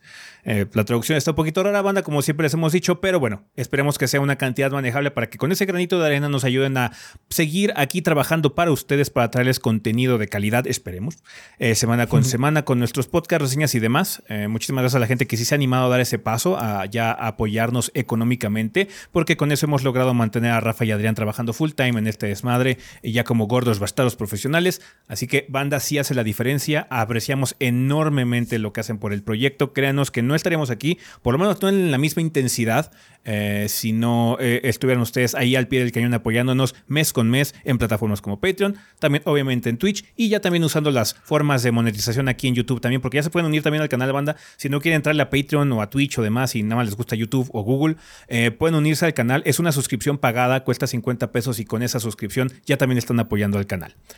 Pero bueno, Rafa, ahorita toca checar a los Lord Bombones, quien patrocina el podcast durante el mes de junio. Muy bien, durante junio nos patrocinan Sertroid, que nos dice buen día, embajadores del gordeo. Hoy no vengo con un tema de videojuegos. Verán, el fin de semana tuve la oportunidad de ir a ver Across the Spider-Verse y me encantó la pinche peli. A cada rato decía, joder, esto sí es, sí es cine. Y hace unas semanas también vi otra película de superhéroes que me encantó, Guardianes de la Galaxia Volumen 3. Todo esto viene al tema de la fatiga que muchas personas ya sienten por el género de superhéroes. Sin embargo, al ver estas últimas películas, pienso que tal vez no sea el problema del género como tal, sino una falta de esfuerzo de las grandes productoras que entregan productos mediocres. ¿Ustedes personalmente se sienten fatigados de este género y de casualidad han visto alguna de estas películas que mencioné antes? Si es así, ¿qué les parecieron? Un saludo y sigan igual de piolas. Yo no he visto ni una por mi parte. Tengo ganas de ver las dos, pero no he visto ni una. Y aún así, sí puedo decirte que por, también experimento una fatiga. La fatiga es real. La fatiga, es, es, un fenómeno que está ocurriendo y no tiene tanto que ver con la calidad, porque sí, o sea, la calidad siempre ha sido como un sube y baja, ¿no? El problema que tenemos es que hubo un momento muy importante eh, en el zeitgeist general, que fue Avengers, la última película de Avengers, Endgame, ¿no? Donde se sintió que se cerró un capítulo y está empezando uno nuevo que Marvel también no lo ha sabido estructurar muy bien y demás. Vamos a ver ahorita, de hecho el que tiene la oportunidad de sobresalir particularmente es DC. Con esta nueva dirección que de hecho James Gunn es el que va a estar encargado de dirigir con este reset que están haciendo. Aparentemente la película de Flash está muy buena. Eh, han, salido ya reviews y demás que está bastante padre. Comparto la opinión, yo ya vi Guardianes de la Galaxia Volumen 3 y está muy buena. Eh, pero em, siento que es más que nada por la conexión que se tiene con esa propiedad en particular. Creo que Guardianes es una de las franquicias más poderosas de Marvel de forma independiente. No llega a niveles Spider-Man, porque Spider-Man es casi Avengers, tan solo. Eh, pero Guardianes de la Galaxia por sí solo es una. Es como un mini Avengers de personajes, es un cúmulo de, personajes muy queridos por la gente, por lo mismo llama mucho la atención, además de que han tenido muy buen trabajo por parte del director de las tres películas, que de nueva cuenta es James Gunn. Em, Vamos a ver qué ocurre en el futuro. Tiene que haber un reacomodo, porque claramente mm, estas modas, independientemente de si hay calidad o no, también depende mucho del gusto de la gente. Todo lo bueno se acaba, todo lo bueno harta. ¿ah? Tu comida favorita que te encanta, ahora si la comías todos los días, tres veces al día, acabarías hasta el huevo de ella.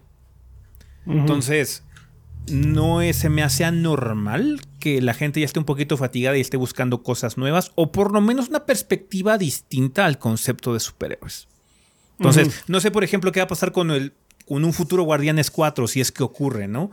Em, si ya llega ahí porque no está James Gunn, porque esta película también se siente como un cierre muy particular a este ciclo de Guardianes de la Galaxia, igual ya no llaman la atención, porque el problema que tiene mucho el media actual es que no dejamos que termine.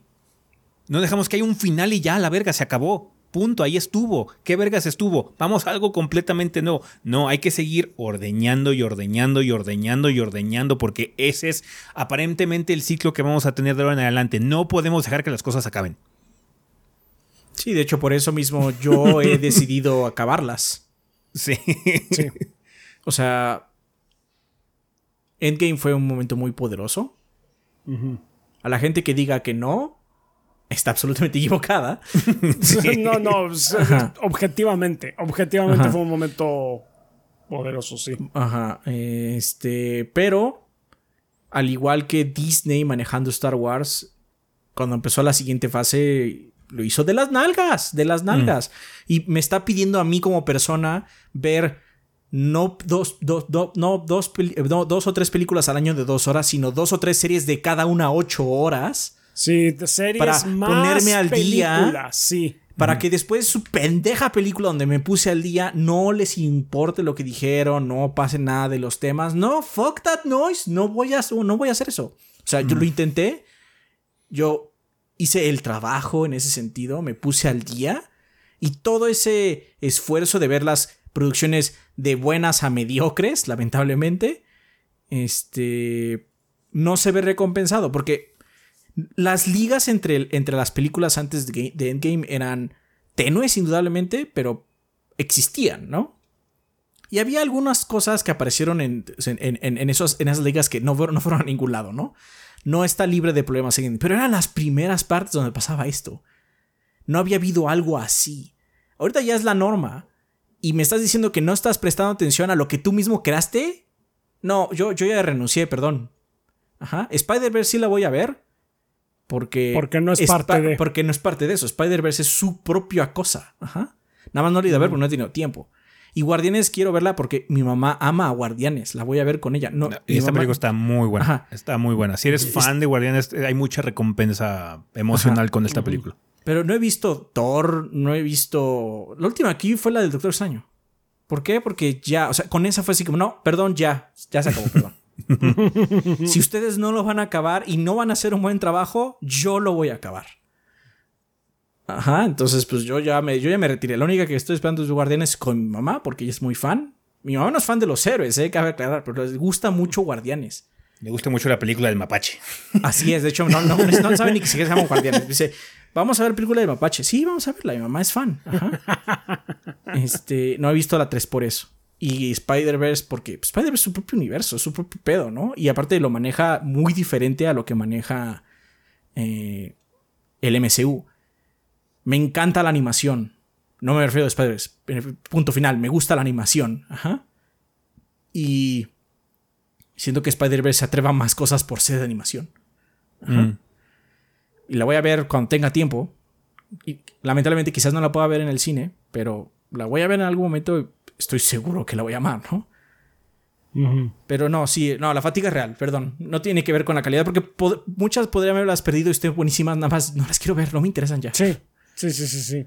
Aunque me digan, es que es la mejor película. La gente que dice, es que esta es la mejor y que quien que, I don't care, ya no me importa. Ya tuve mi cierre, que... en Endgame estuvo padre, perdí el aliento junto con todo el, la sala en el momento adecuado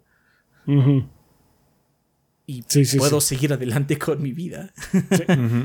Es más, tanto es así la fatiga que a pesar de que DC vaya a empezar con James Gunn, no tengo ganas de verlo. A pesar de que es otro universo y todo, realmente no tengo ganas. Con DC me quemé muy cabrón. Y con Marvel. No, no, con DC, o sea, con lo que ah, pasó con, DC, me, quemé, mucho. Fue así como, es que están haciendo mierda esto que me gusta, ¿no?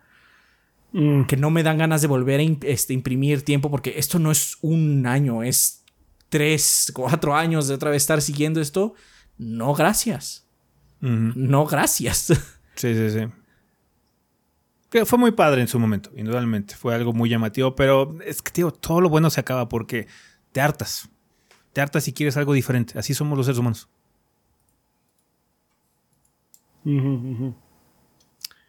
Pues sí, pues ahí lo tienes, Troy. Es real la, fatiga. Es lo que te podemos decir nosotros.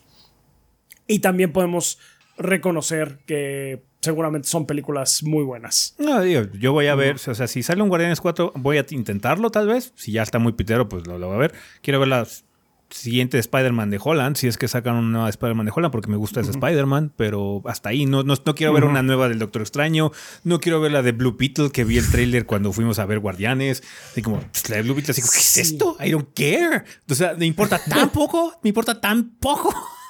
Sí, no, ya, ya, estoy en el mood de que, o sea, es que tienes que ver todo esto y que, no me importa, voy a ver lo que yo esté realmente interesado.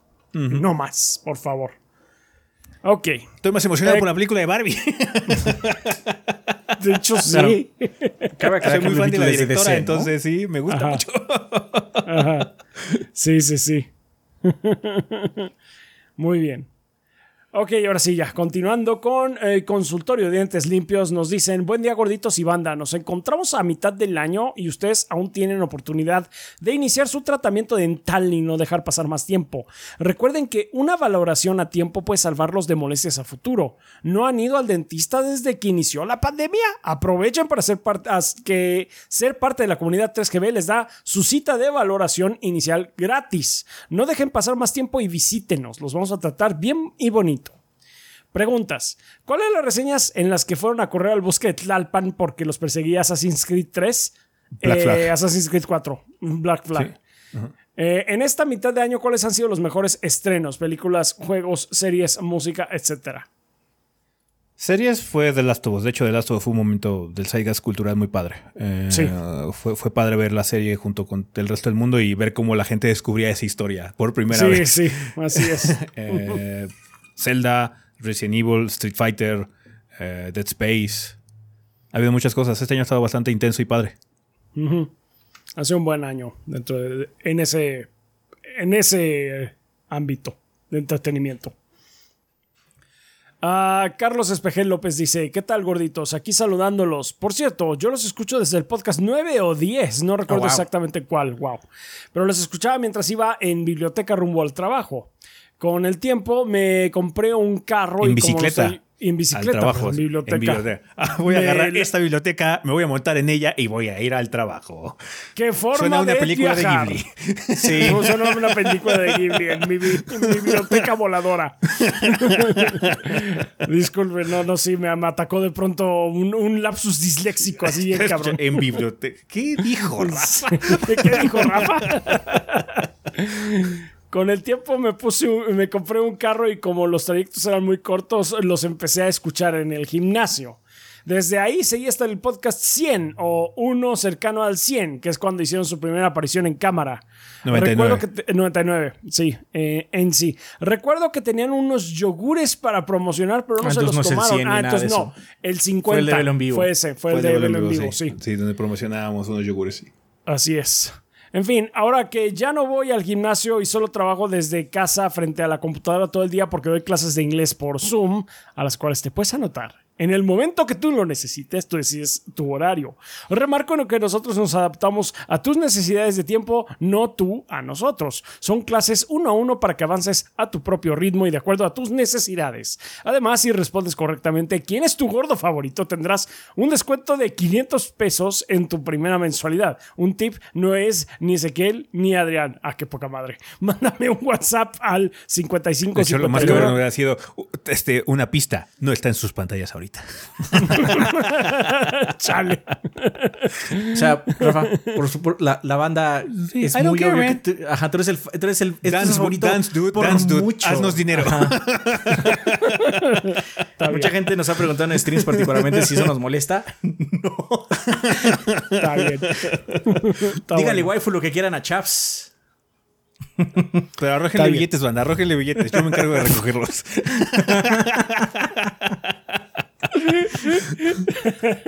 Está bien.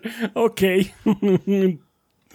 Bueno, pues este, gracias Carlos. Este, mándame un WhatsApp al 55 51 64 83 23.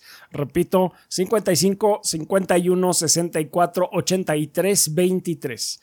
Obtén tu descuento de 500 pesos y comienza ya a aprender uno de los idiomas más usados en el mundo. Regresando a mi historia. Hoy en día veo el podcast por YouTube porque muestran imágenes de los juegos de los que hablan y así es mucho más ilustrativo y se siente más amigable. Además, creo al menos YouTube les da un centavo por cada millón de vistas y en audio no obtienen ni un centavo por 10 millones de descargas. Así que pongo mi granito de arena para que el gordeo sea eterno. Un saludo a todos. Así es, banda, si quieren apoyar el podcast como tal y eh, no quieren entrar ni a Patreon y eso, y nada más quieren apoyar con su vista, por favor que sea en YouTube. Sí, por favor, nada más. Ahí póngale de, eh, póngale de fondo. Muchas gracias, Carlos. Y de paso también gracias a Consultorio de Dientes Limpios. Sí. Gracias. Eh, Let's Play nos dice, saludos gordos y banda, hemos recibido mensajes de la banda de que si podemos repetir el taller de inicio de pintura de miniaturas. La banda ha hablado y su casa Let's Play escucha. Así que tendremos otro taller este sábado 17 de junio a la 1.30 pm con un costo de recuperación de 150 pesos que incluye un modelo de Space Marine, mismo que te llevas al terminar, así como el préstamo de las herramientas necesarias durante el taller. Date la oportunidad de conocer esta actividad. No es necesario jugar nada ni tener ningún conocimiento previo. Es un pasatiempo por sí mismo y uno de los más relajantes que hay. Puedes disfrutarlo solo o venir con amigos. Menciona que vienes de parte de la banda gordeadora y el taller te costará 125 pesos. Puedes apartar tu lugar mandándonos un mensaje en Facebook como Let's Play MX o como Let's Play-One en Instagram. O venir directamente este sábado 17 de junio a la 1.30 pm en calle Niceto de Zamacois 92, Colonia Viaducto Piedad, exactamente atrás de la estación del Metro Viaducto, dirección centro en la Ciudad de México. Gracias por todo, gordos. Ven a casa, ven a Let's Play. O sea, ya lo saben, banda, pues otro taller para iniciar a pintar miniaturas. Muchas gracias. Let's Play. Qué padre. Un ángel guerrero. Saludos desde Critical Hit Pokémon Podcast, podcast sobre noticias y novedades en el mundo Pokémon. Está caliente la cosa. Ahora los jugadores profesionales de Pokémon en Corea protestan contra los organizadores de torneos por no tomarlos en cuenta y errores en sus sistemas de pareo. A lo cual Pokémon Corea los baneó a todos. En Oh, no. respuesta. En respuesta a esto, más jugadores profesionales se unen y deciden no participar. ¿Qué les parece esta situación? ¿Será Pokémon o será Nintendo como cuando Smash? Pues yo creo que es una mezcla es de todo, de ¿no? Pokémon.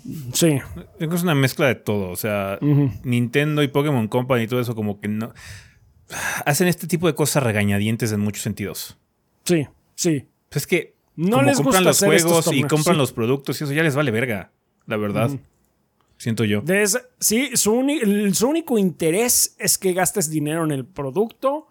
El resto de cosas de comunidad se desentienden cabrón. O no, Les como dices aquí, los caga. hacen a regañadientes. Les caga, Les más bien. caga. Yo pensé que las cosas estaban calientes porque iba a llegar. Pokémon with guns. Pokémon Oh, sí, with Guns, Pokémon with es el Guns. futuro. Es. ¿Qué pasó, Con armas y buenos gráficos, cabrón. Así ¿Qué, es. qué más El futuro es quieres? ahora. ¿Qué más quieres? Uh, Pikachu Packing. No, pues sí está culera la situación. O sea, Sí, lo sí, peor no, que puedes hacer mal. es decir, oye, tenemos un problema, adiós. Sí. Ah, qué mal. Cierro todo entonces. ¡Qué mal! sí, no, no, no, terrible, pero bueno. Ah, vengan a Critical Hit para enterarse a lujo de detalle del chisme. Pues vayan, vayan, banda, porque ellos sí saben todos los detallitos y nosotros no. Ah, muchas gracias. Andrés Jiménez Ortega dice: Hola, gordos. Carajo, han estado pesados, han estado pesadas las semanas de trabajo. Pero todo en orden, afortunadamente. Saludos. Qué bueno, Andrés. Andrés. Que lástima que hayan estado pesadas, pero qué bueno que estés bien. Mauricio Glespan nos dice saludos gorditos y banda, espero se encuentren muy bien. Soy Mau Glespan, staff de Technologic PC Gaming and Workstation.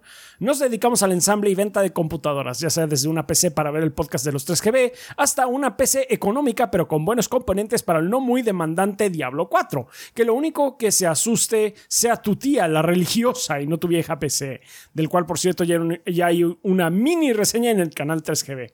Así es. mini. Este. Invito a toda la banda gordeadora a hacer sus cotizaciones a nuestro Instagram, technologicpc.19 o nuestro Facebook, technologic19.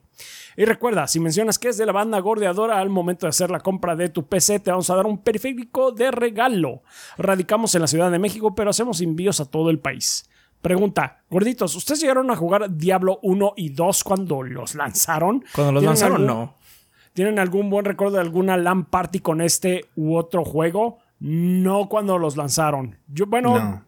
No. no, no, no, no. Yo lo jugué tiempo después, el Sí. Diablo 2. Diablo 1 lo vi, no lo jugué. Yo sí jugué Diablo 1 y 2, pero tiempo después. El- Cuando salió no- no- cuando salió el 2, particularmente no tenía una PC que lo pudiera correr. El 1 No. ni lo conocía. O sea, fue así, ah, mira, y lo probé. No, Eh, Diablo. Y y- LAN Party no, pero jugué en Battle.net cuando salió la expansión.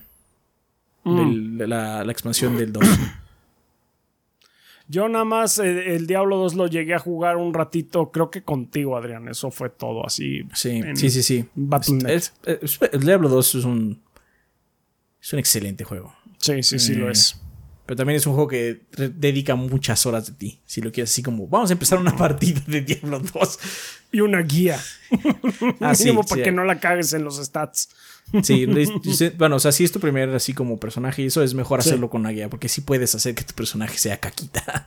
Sí, bien cañón. Bueno, no sé, no he jugado el remake que hicieron. No sé si en el remake agregaron eso de eh, Ni idea. resetear stats. No, no, no jugamos el remake. No.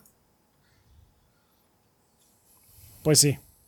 Ah, eso es lo que tenemos de recuerdo en sí, Mauricio Glispan. Y dice: Mucha suerte con el proyecto Gorditos y gracias a todos los gordeadores por comprar sus peces en Technologic. Muchas gracias, Mauricio. Gracias. Mau Glispan. Aladdin Sane dice: Hola gorditos, ¿qué tal van esas presentaciones? Pues ahí van, ahí van. Llevamos Aún una, no faltan cuatro. Ten- sí, así es. Aún no anuncian Bloodborne 2 Kart Remake para PC, PlayStation VR, Xbox Switch y celulares. No. No. Me temo que no. Por cierto, ahora que estamos en, eh, por esas fechas, recordar que el 12 de junio de 2017 anunciaron Skull and Bones. Sí, hace seis años los gordos del pasado estaban comentándomelo. Sin ma- nada más que agregar, gracias por el trabajo que hacen gordos. Muchas Gracias, gracias a la Insane. Dayum. Qué cosa. Pst, Che, juego Tenemos un video de Kid jugando. de Kid jugando. Skull and Bones. Así Es, es. es un E3, de hecho. Así es. Muy bien. Mikau ELT nos dice que hubo mis gorditos aquí, Mikau pasando a saludar. Gorditos, ahora sí que me ha sido muy complicado dejarles este mensaje, tanto espiritual como monetariamente tienen mi, pero tanto espiritual como monetariamente tienen mi apoyo. Ya, En los ratos libres, ¿eh? Gracias. Gracias. En los ratos Gracias. libres que he tenido, he jugado esa joyita que es el nuevo Zelda y wow, lo he disfrutado como niño, pero está largo. Apenas terminé con el problemita de los Orni, aunque me he Ah, pasado. son, los, son los explorando- Rito en español. Por, por algunos se le cambiaron el nombre Ah. a la raza entera. No sé si se llaman en Japón también. I don't know, man. No sé, I don't, I yo don't ya think no so. sé, ¿Quién no sabe? lo creo. Hay luego algunos nombres en español que se parecen más a los japoneses. Pero bueno, no importa. Sí. Aunque me he pasado explorando todo lo que he podido el camino eh, de camino para allá. Pero y no me he podido imaginar lo que fue para ustedes pasar el juego en modo speedrun para sacar la reseña lo más pronto posible. Ni Pues, muchos la otros. gente ahora nos vio jugar así como, como que va muy rápido, ¿no? Pues sí, porque quiero acabar Sí, el juego. Así es. sí, sí. que ya va en el segundo, ya va a empezar el segundo calabozo. Sí. Y Ni muchos. Sí, sí, sí, sí. Pues ya aprendimos a jugar rápido. Miren, eh, Zelda, eh, los últimos dos Zelda son juegos muy grandes, muy padres de explorar. Pero en cuestión de variedad de misiones, o sea, de lo que realmente haces, hay muy poca. Porque muchas misiones secundarias, eso es, ah, necesito ayuda que vayas a este lugar y salves a alguien o recojas cierto ítem y regreses, ¿no? A veces he hecho muchas misiones, es, necesito, no sé, cinco enjambres, o sea, cinco de miel. Y si los tienes, ya acabaste la misión.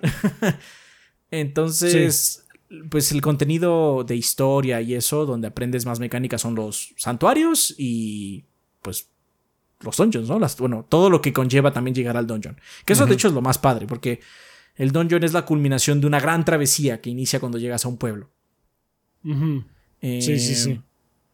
Entonces, en cuestión de gameplay, tanto Zelda Breath of the Wild como Tears of the Kingdom se acaba cuando tú quieras. Hay mucho que explorar y es muy rico explorar. Eso no, no nadie está negando eso. Es muy padre ir y venir y. Ah, es que en esa cueva me encontré con estos monstruos. Eso es muy padre. Pero para propósitos de reseñas, bueno, es otra cueva y hay, hay otra gema. Hay, algunas que tienen como cosas muy peculiares y eso, pero Zelda lo puedes sacar cuando tú quieras, básicamente. Eso es lo padre de esos Zeldas también. Sí, sí, sí. Entonces, No, también... de hecho, ustedes lo están jugando de una, de una forma mucho más. Lo van a disfrutar más porque lo Sí. están jugando más a su, a su ritmo. Sí, exactamente. Podría argumentar que mi ritmo es muy similar a como lo acabé, porque eh, tengo muy poca tolerancia. Llega un punto en el que simplemente ya me harté, quiero acabar esta madre. eh, pero qué bueno que lo están disfrutando mucho. Es, es- siempre es grato ver que están disfrutando su juego nuevo banda. Sí, Sí, porque sí, aparte definitivamente. el juego mismo se encarga en que no necesites hacer todo. La densidad de ítems, tanto las semillas Kolok como santuarios, como todo lo, no extra, porque no todo es extra, pero sí lo que tienes que coleccionar para seguir avanzando, es tan alta. Sí, que, que te vas a volver fuerte con Te vas, ajá, eh, te sí, vas no completando todo. Así, Nintendo fue muy listo y dijo, vamos a hacer una densidad alta para que si alguien no quiere hacer todo, que francamente es la mayoría banda, Sí.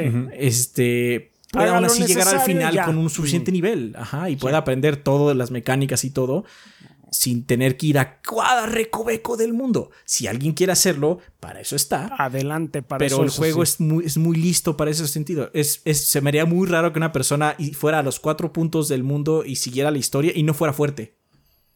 Tendría que estar ciego, básicamente. Porque aparte el juego, aparte te, te- puedes prácticamente volar. Sí. O sea, si quieres ir rápido, solo vuela. Bueno, no vuelas. Catapúltate al cielo cada rato y vuelas. Sí. Muy bien, continuando con su mensaje, eh, ni muchos otros juegazos que debieron sufrir para que nosotros tuviéramos nuestro contenido en el menor tiempo posible. el más rudo siendo que es Elden. No, el, Elden, el, de- el de sí. It Was Another. O sea, es que lo siento. O sea, sí, el subsuelo de Zelda está cabrón, pero estaba peores agujeros.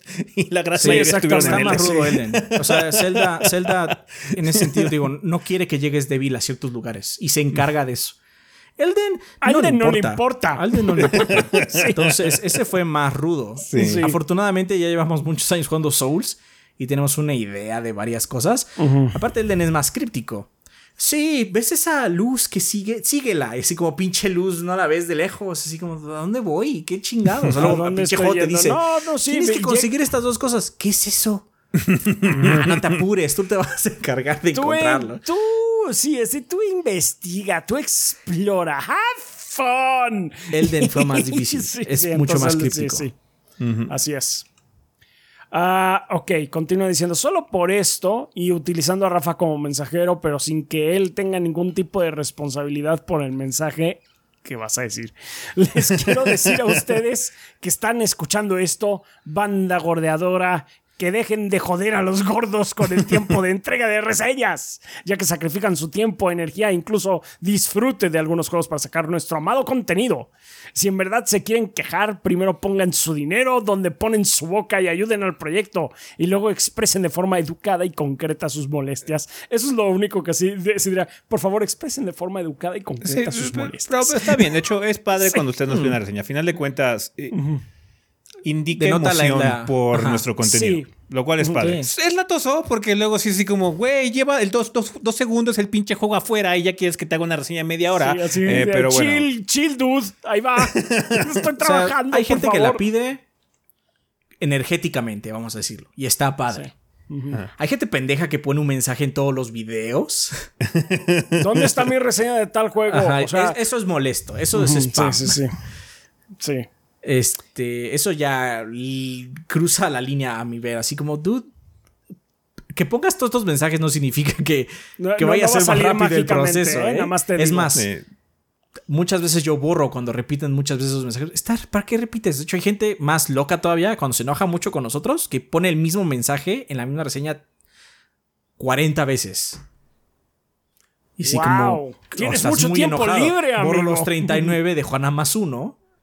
Porque, bueno, ¿para qué lo voy a borrar? es, su es, su opinión, ¿no? No me importa, pero es así como nada más no hagas spam y ya se borran los otros 39, ¿no?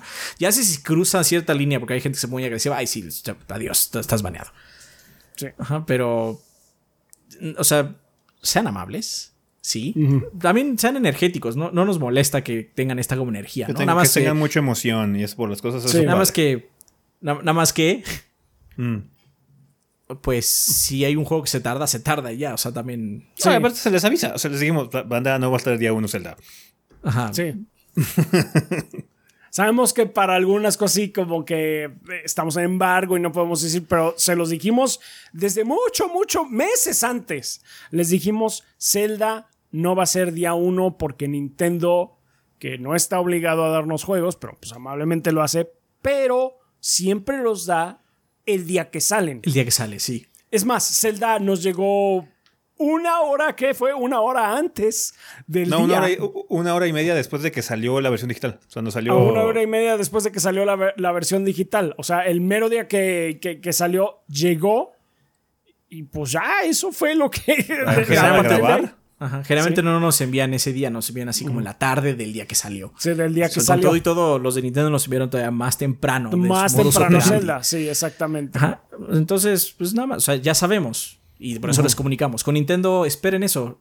Ellos nos envían el día del lanzamiento. Muy amable nos envían el juego. Pero pues nada más esperen eso, o sea, pasa el día del lanzamiento. Así es. Lo que podría ah, haber es stream. Sí, eso sí. Y stream. Y stream. stream. con, concreta sus molestias no sean lacras que solo vienen a enchilar esto tan hermoso que hemos construido entre todos los Patreon, los amigos de Twitch y donadores de YouTube. Uh, perdonen el rant, pero se tiene que decir y se dijo. Si no lo quieren decir, comprendo. Simplemente me proyecto. ya, ya lo dijimos, Ya lo dijimos. Hay declaraciones nada más. A mí, no me molesta que la gente esté energética y que sea muy entusiasta y que se emocione. Y, eso es padre. Eso es muy padre, banda. Sí, sí, sí. Es lo mismo que pasó. Es cuando salió el Den Ring o cuando salió Resident Evil 4, que son cosas que disfruté mucho. Fue así como. Yo ya lo jugué, yo lo disfruté en mi tiempo. Eh, lo, fue una experiencia muy personal, fue algo muy. Pero no es. No puedo esperar para verlos ustedes jugar y disfrutarlo. Es lo que quiero. no tienen ni idea de lo vergas que está este, este pinche juego que acaba de salir o va a salir.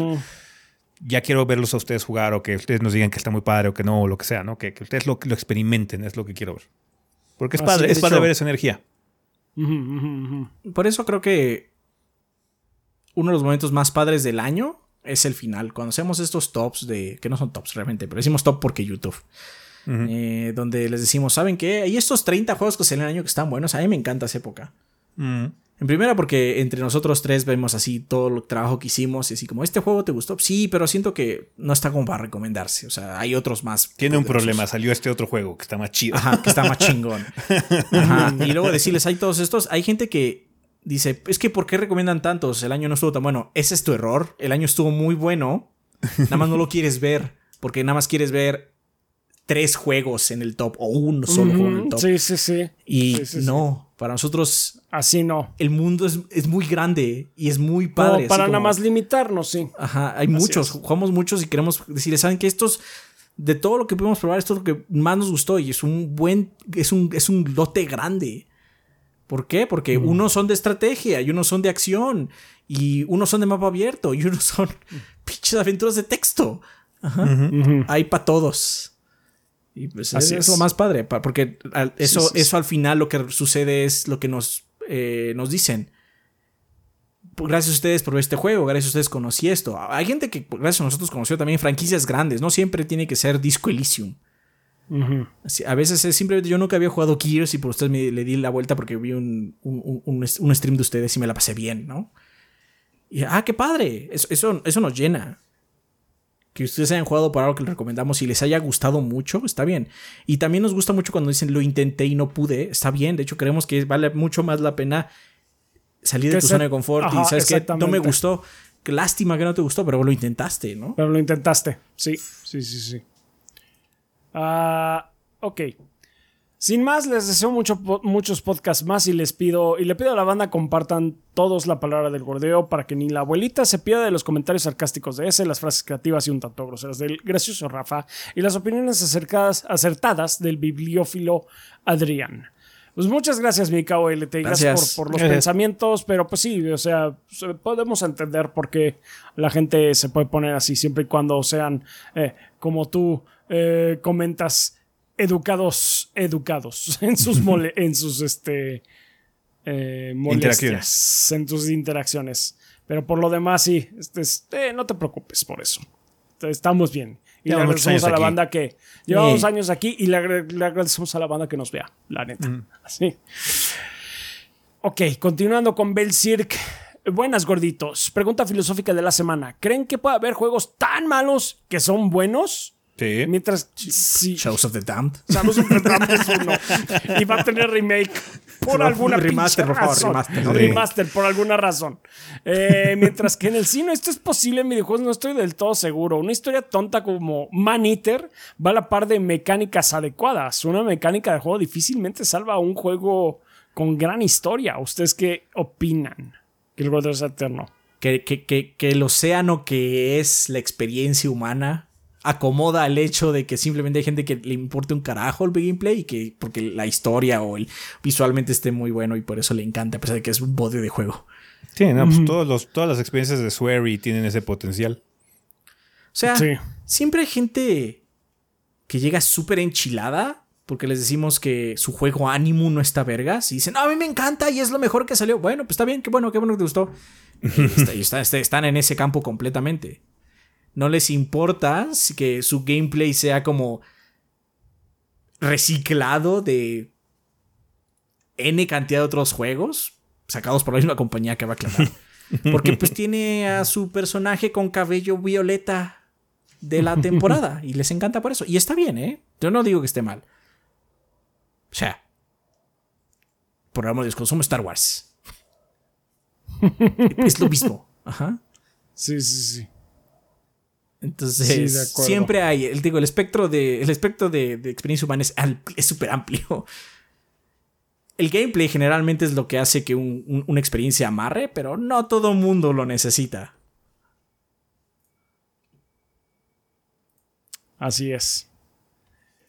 Así es. Muy bien, continuando, este, pues muchas gracias, Bel Cirque. Continuando con RJ Chávez. Dice, hola gorditos, antes que nada quiero agradecerles todo su trabajo. Ustedes son mis reviewers de excelencia para escoger juegos porque siempre ven cosas que otros no ven. Ok. Gracias. Eh, quiero aprovechar este espacio para hacer una promoción desvergonzada. Para eso está este espacio. Este espacio está hecho para hacer promociones desvergonzadas. Pero bueno, me llamo Julián, o mejor conocido como RJ Chávez, y soy un escritor mexicano. Aprovechando que existe pila de literatura, quiero hacerle saber a la banda por si le interesa libros de terror que acabo de sacar de un libro llamado Bienvenidos a Brettberg, que está disponible eh, para compra en Amazon. En un pueblo de Nevada donde una compañía multimillonaria es el soporte económico del lugar, es claro que va a haber ciertos secretos. Cuando una chica desaparece y sea borrada de la memoria colectiva del lugar, sus amigos más cercanos comenzarán una investigación que revelará los secretos más oscuros del pueblo. El libro está inspirado en cosas como Twin Peaks, Lovecraft y, aunque me duele admitirlo, de Stephen King y Stranger Things. Así que si les llama eh, alguna de estas cosas, personajes carismáticos y reales, los misterios y lo raro, eh, pues amarán bienvenidos a Breadberg. Y para toda la banda gordeadora que me sigue en Instagram como RJChávez96 y me mandan mensaje directo, eh, mensaje diciendo que quieren eh, que siguen, quieren leer el libro y vienen de parte de modo que les puedo enviar el libro a un precio reducido de 400 pesos. Ah, pues eh, ok, entonces es tu libro. Ok, muy bien. Eh, no tienes por qué, por qué te duele admitir que tiene cosas así como de Stephen King y Stranger Things. Está bien. hay gente que tiene conflictos con, Stephen King. Sí, pero pues, está Supongo que lo que se refiere cuando uno entra al mundo literario, supongo.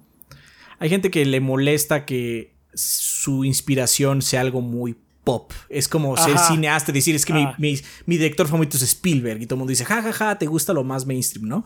No, no estoy diciendo que sea algo malo, sino que luego mucha gente le da miedo admitir por eso, porque es que es muy pop. Pues sí, ¿no? Todo el mundo lo lee, está chingón. a mí no me gusta mucho Stephen King, pero, o sea, puedo entender por qué la gente lo lee. Sí. Sí, sí, sí. Y Stranger Things todavía más pop. Entonces, pues podría ser esa como. E, siento que es lo que él está sintiendo en ese momento, pero, o sea. Está bien, problema. Está bien. Disfrútalo. Sí. disfrútalo. No te tienes que avergonzar por ello. Ah, igual y si alguno de ustedes gorditos quieren leerlo, con mucho gusto se los mando. Muchas gracias por todo lo que hacen, su trabajo. Y solo me queda decir tres cosas: que el gordeo sea eterno, salve Modoc y púdrete Flanders. Flanders. Muchas gracias. muchas gracias. muchas gracias. Suerte con el libro. Suerte con el libro. Se oye interesante. Muchas gracias. También este mes nos patrocinan Tigre Negro, El Witcher, Iván Delgado Bravo, Shadow Ryujin, Percival Álvarez, Tonkotsu Bob, Elmo de Kaiser, Dalamar 1976, Enrique, Mugrimau, Selmonelo, Mauro X147, Verdebete, Miguel Ángel de Riquer, Bleeding Beetle, Mr. Fly 21, Jonis Vergara, Guillermo Contreras, Lunacy, Juan Luis, Kionashi, Mapachito Sarnoso, Diego Monroy Fraustro, Mario Montenegro, Obed, Eric Centeno, Bob Gómez, Pedro Alberto Ramírez Arciniega, Eric Heredia Olea, Aaron Álvarez, Álvarez Gazde, Mugiwara no Cronos, Hideki Ruizaiko, Armando Sanser, Denis Flores, Nefog, Esvin Zamora, Pablo Manuel Valenzuela Ochoa, Carótido y Esteban Meneses. Muchas gracias a todos nuestros Patreons eh, de 20 dólares o más, que pues eh, como bien mencionó ese al, inicio de la sección, ayudan a que Adrián y yo podamos eh, sobrevivir de este proyecto. Eh, igualmente les eh, queremos extender un agradecimiento a todos nuestros Patreons que con cantidades tan, esperamos, manejables como es un dólar o sí, la conversión tonta de, de Patreon, que son 25 pesos. es como si nos invitaran a mí un café al mes o Adrián unos chocorroles o un gansito. También nos apoyan muchísimo. También le queremos dar las gracias a la gente de YouTube. Ahorita si nos están viendo ah, ahí en el eh, chat. Bueno, no sé si vaya a... no sabemos, es probable, pero who knows. ¿Quién lo, lo sabe? Como va a ser un día raro, banda, entonces podría ser, podría no ser. El caso es que está pregrabado. Entonces, pues nada más saludos a, quien esté ahí, si están en el chat, y si no en los comentarios, pues saludos. Eh, muchas gracias. También si nos dejan un super sticker o nos dan un follow o algo así, también nos, nos ayudan muchísimo. Eh, también muchas gracias a todos nuestros suscriptores de Twitch que esta semana pues, nos estuvieron acompañando eh, durante eh, el stream de Amnesia, de Bunker. Me pudieron ver asustarme un par de veces ahí en vivo. Sí, es eh, muy buena. Sí, pues sí, sí, hay unas, hay unas muy buenas porque se me sal, es, que mi control de Xbox, como yo no tengo un control de, de series, todavía tengo control de, tengo controles de Xbox One y tiene un falsito entonces el cable. Entonces cuando me agito mucho, eh, sale el se Desconecta. Se desconecta. me pasó en el stream y me pasó para la reseña. Entonces ahí pueden ver. este, también eh, pues estuvieron ahí viéndonos eh, en el, ¿cómo se llama? En el Summer Game, en el... ¿El stream de Summer Game Fest? En, en el stream de Summer Game Fest. Y ayer que ayer ustedes hice- no fue ayer. Sí, Fue ayer antier, antier. Antier. ¿Zelda? Antier. Zelda. creo que hicieron Sí. Zelda ustedes, sí. Sí. Entonces, pues ahí estuvieron. Muchas gracias por estarnos ahí apoyando y en el chat eh, y demás. Y pues, eh, gracias en general, banda, por andarnos siguiendo, por andarnos apoyando. Ya saben que ustedes son la sangre del proyecto. Y sin ustedes, pues no estaríamos aquí. Y les agradecemos mucho que estemos aquí. Perfecto, banda. Muchísimas gracias. Vale, banda, vamos a pasar a la sección de comunidad, que como ustedes saben tienen tres caminos que pueden seguir para dejarnos sus interrogantes. Eh, una de ellas es dejar su eh, pregunta en forma de comentario aquí abajo en el video de YouTube que están viendo. Nada más les pedimos por favor que coloquen la palabra pregunta al inicio del comentario para que sepamos que viene dirigido a esta sección. Pueden hacer lo mismo en la página en 3g.com.mx o entrar al servidor de Discord que es discord.gg diagonal 3gordos-b y utilizar las salas específicas para preguntas del podcast, que son salas libres. Cualquier persona las puede utilizar. Lo único requisito es unirse al servidor, pero no tienen que ser ni Patreon, ni subs de Twitch, ni nada. No tienen que pagar ni un centavo, banda. Vale, preguntas como cuáles, como la de eh, Lacker Storm de YouTube que dice, pregunta, ¿qué hay goros? Espero que se encuentren muy bien. Pues bueno, gracias a ustedes me encuentro muy interesado en Street Fighter 6. Aún no he adquirido el juego por falta de dinero, pero pronto lo haré. La cuestión viene en que revisando gameplay y videos del juego me enteré que la versión del Series S, consola que yo poseo, es básicamente la misma de, que la de PlayStation 4. Es decir, corre bien a 60 FPS y todo, pero la calidad gráfica es muy baja, siendo que Ryo hasta luce como si se le desapareciera la barba.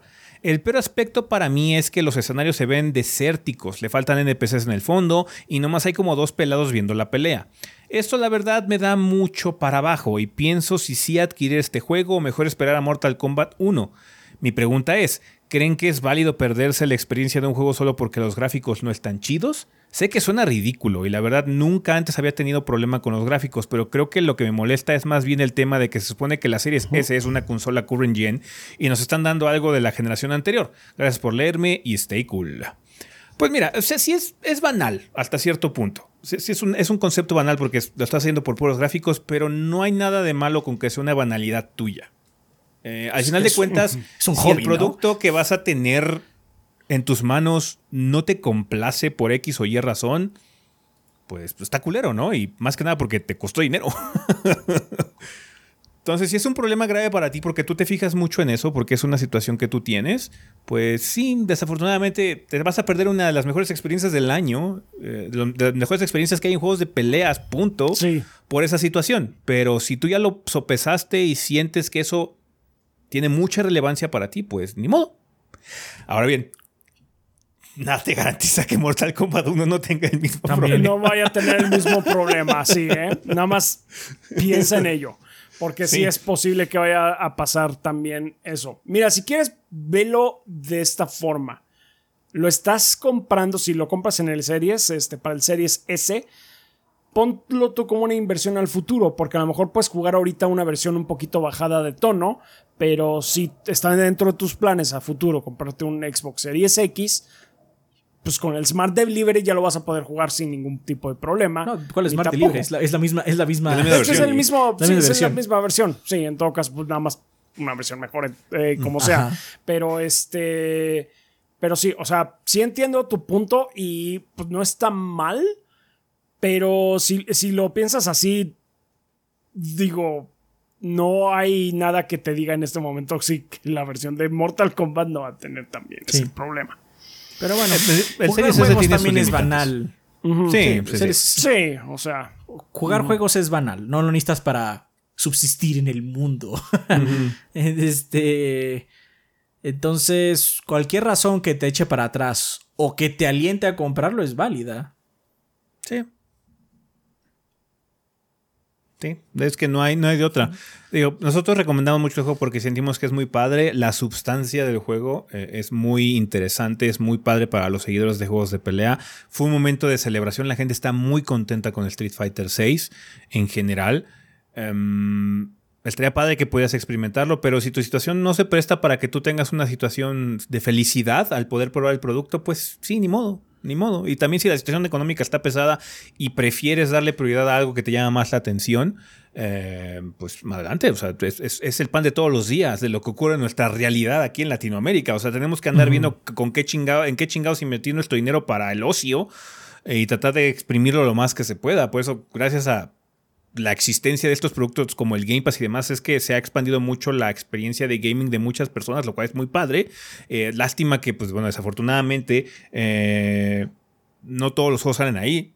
Entonces sí, a veces hay que soltar el varo para comprar alguna experiencia standalone.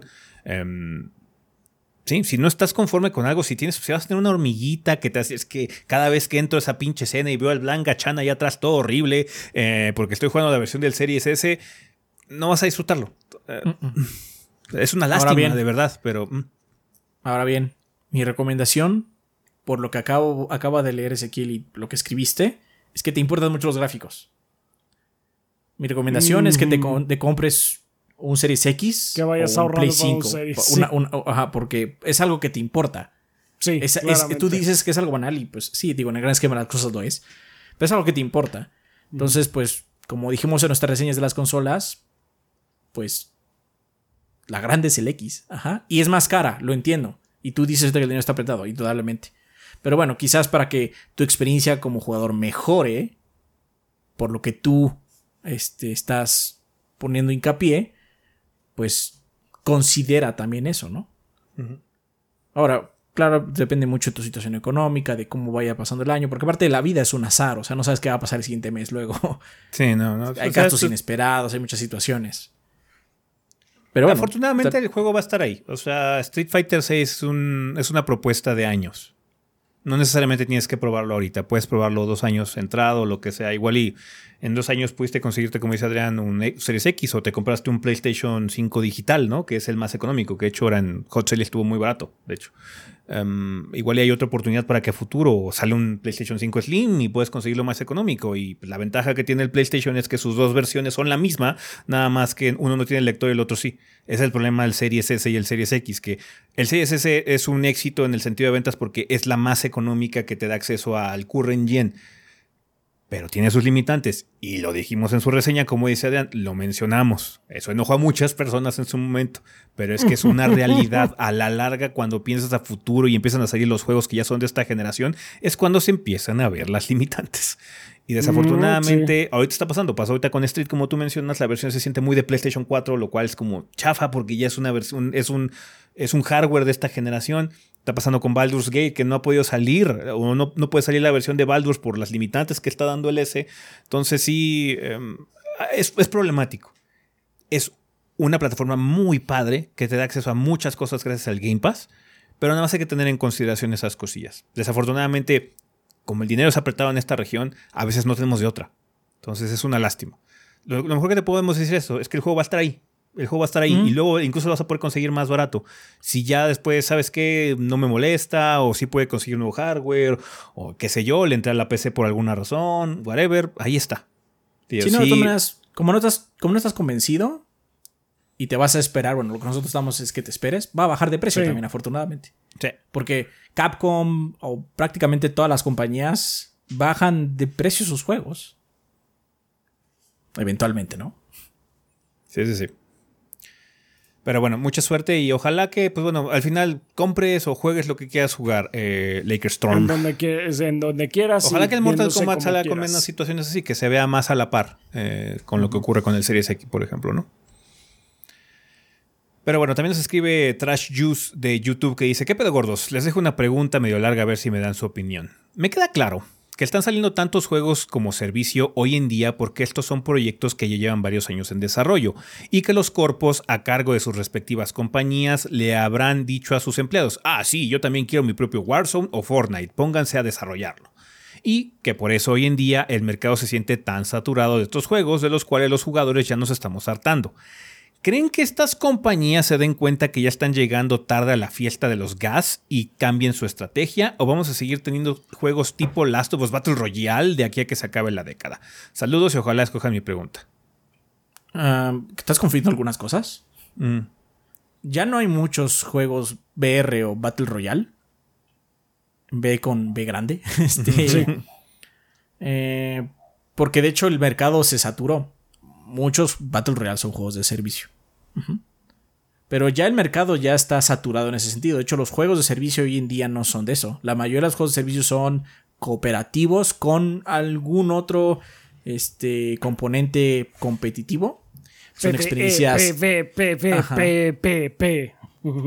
donde tienes que hacer una gran aventura con tus amigos y después de eso llegar a un endgame y repetir calabozos o raids o como quieran llamarles una y otra vez para conseguir loot. Esas son unas. Y las otras son los denominados multiplayers de extracción, que es un juego igual PvPvE, donde el mundo está... Es como un Battle Royale, pero no es un Battle Royale 100%. ¿Por qué? Porque tienes otros objetivos y muchos objetivos es conseguir algo y largarte. Ajá. Antes de que me maten. Los Battle Royale ahorita están. Creo que no ha habido uno nuevo en mucho tiempo. Uno nuevo prominente, claro. O sea, siempre pueden salir como el, el, único Battle, el, más, reciente Battle Royale de alto perfil fue el de, el de Vampire the Masquerade. Mm. Y pues así como que digas, mucha explosión tuvo, no. No, man, Los Battle Royale ahorita no están. el modelo de servicio es muy amplio. Porque un MMO es un juego de servicio. Street Fighter 6 es un juego de servicio. Mortal Kombat va a ser un juego de servicio. Diablo 4 es un juego de servicio. Entonces, el, modelo de servicio es muy amplio. Por eso está mucha gente apostando por él. Porque cuando le pegas, ganas un billetazo. Un billetazo. Ajá. El modelo es lo que preguntando, ¿no? De hecho, ¿por qué Sony está haciendo tantos? Es que de esos seis que van a salir, con que quede uno y le pegue, ya mamó. Ya. Ya mamó. ya mamó. que le peguen a uno, ya mamó. Porque es dinero mensual asegurado. Este.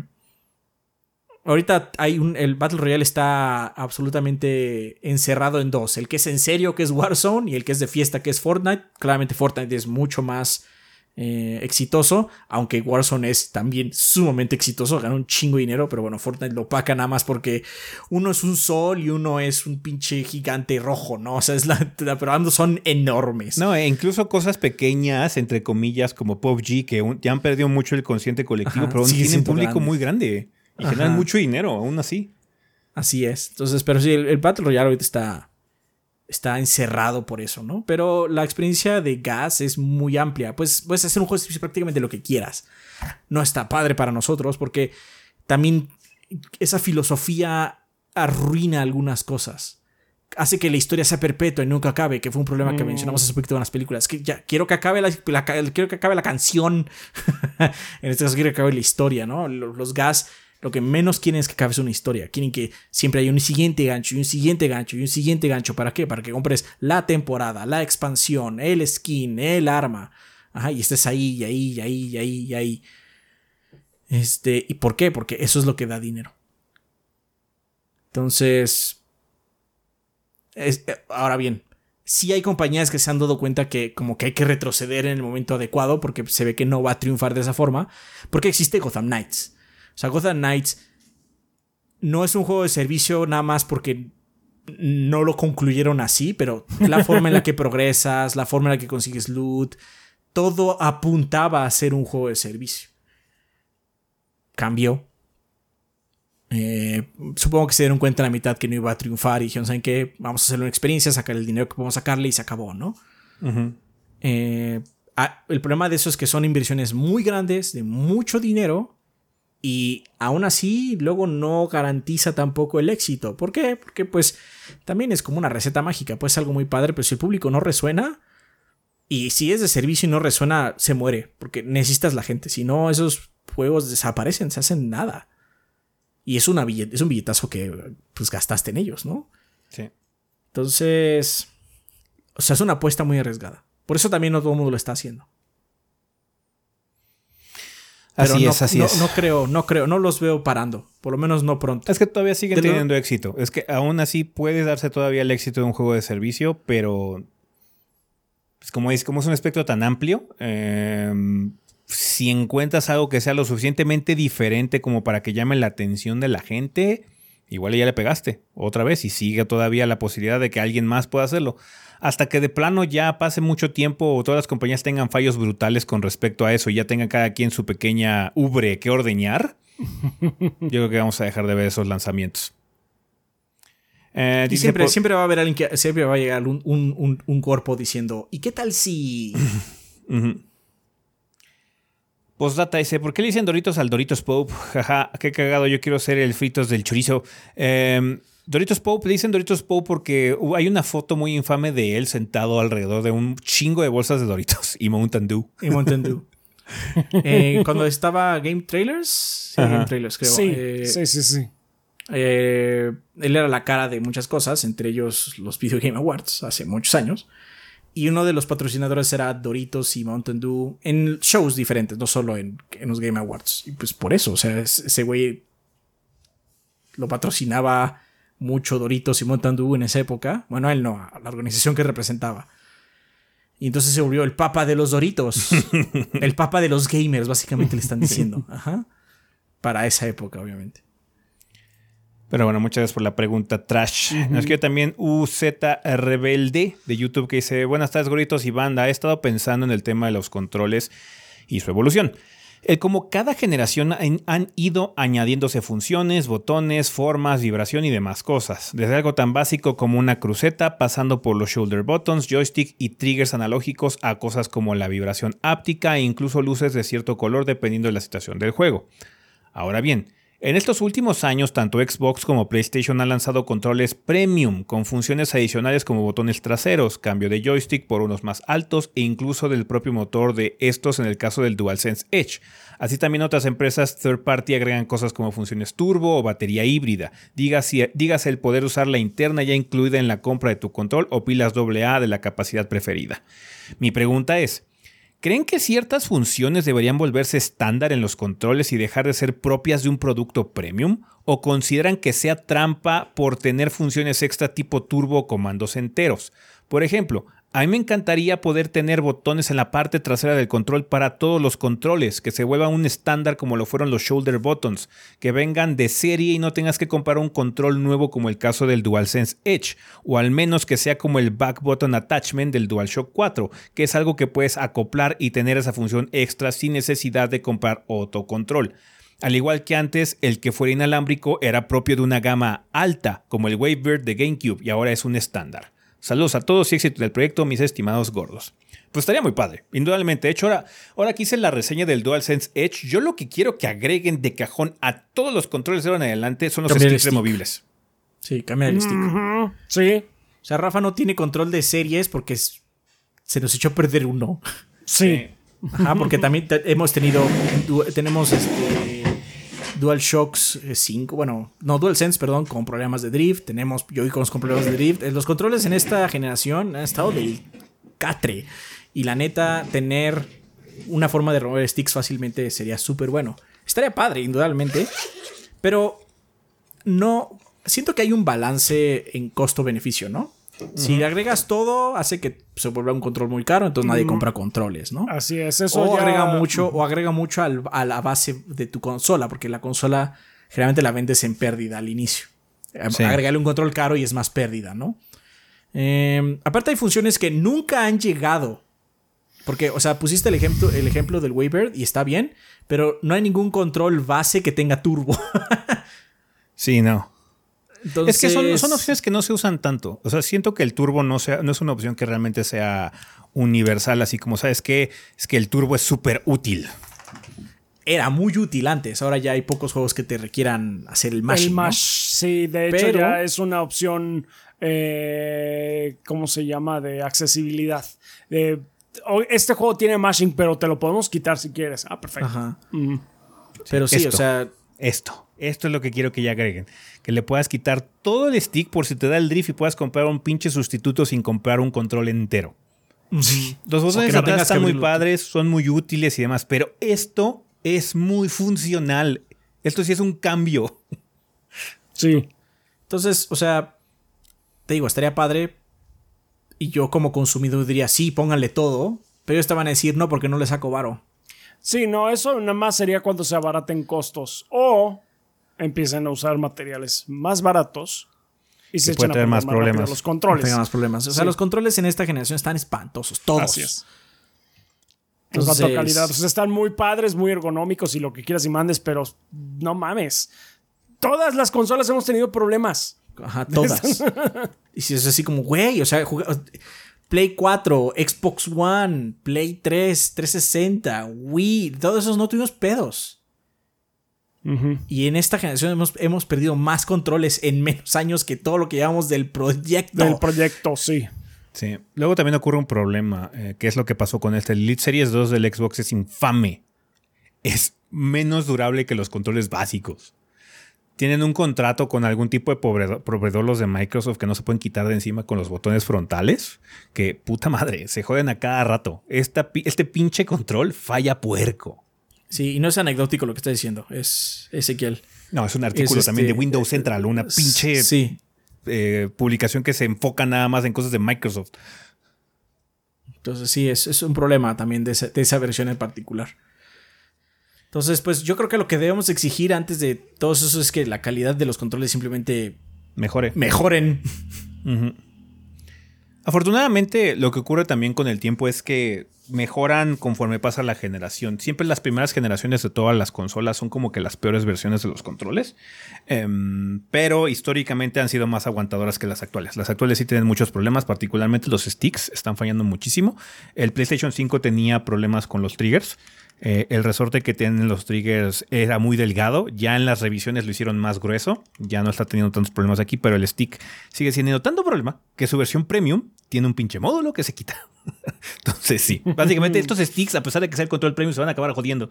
Porque es inevitable. Al final de cuentas, el tipo de tecnología que utilizan es. depende de la fricción. Depende de la fricción de dos partes. Y se, cuando hay fricción, hay desgaste. Y cuando hay desgaste, la cosa tiene tiempo límite de vida útil. Hay nuevas tecnologías que son controles con sticks electromagnéticos, pero no estoy seguro que si la, compañía que saca esos sticks tenga la patente, que es muy probable. Por eso, de hecho, los D-pads de todas las pinches consolas son diferentes, porque la patente de un pad de direcciones impide que todos tengan el mismo. Está cabrón. De hecho, también hay muchas demandas todo el tiempo por este tipo de tecnologías, por vibraciones y demás. Por eso el, mm. control inicial del PlayStation 3 no, vibraba, porque Sony estaba metido en una demanda o una controferta o algo así con la compañía que hacía los motores. Ah, entonces es un desmadre los controles. Lo único que sí, como dice Adrián, queremos que tengan mejor calidad porque sí hemos tenido muchas broncas esta generación. Muchas, muchas broncas. Y lo otro es, pues es una historia de jale entre el que produce y el que consume tú quieres todo, yo también, o sea, estaría padre que tuviera siempre los botones de atrás y etcétera. Pero tú si es que no me sale. Yo necesito dos bolsas de dinero y con eso solo saco una bolsa de dinero. Así que no me sale. Y ya, ese es el eterno forcejeo. sí.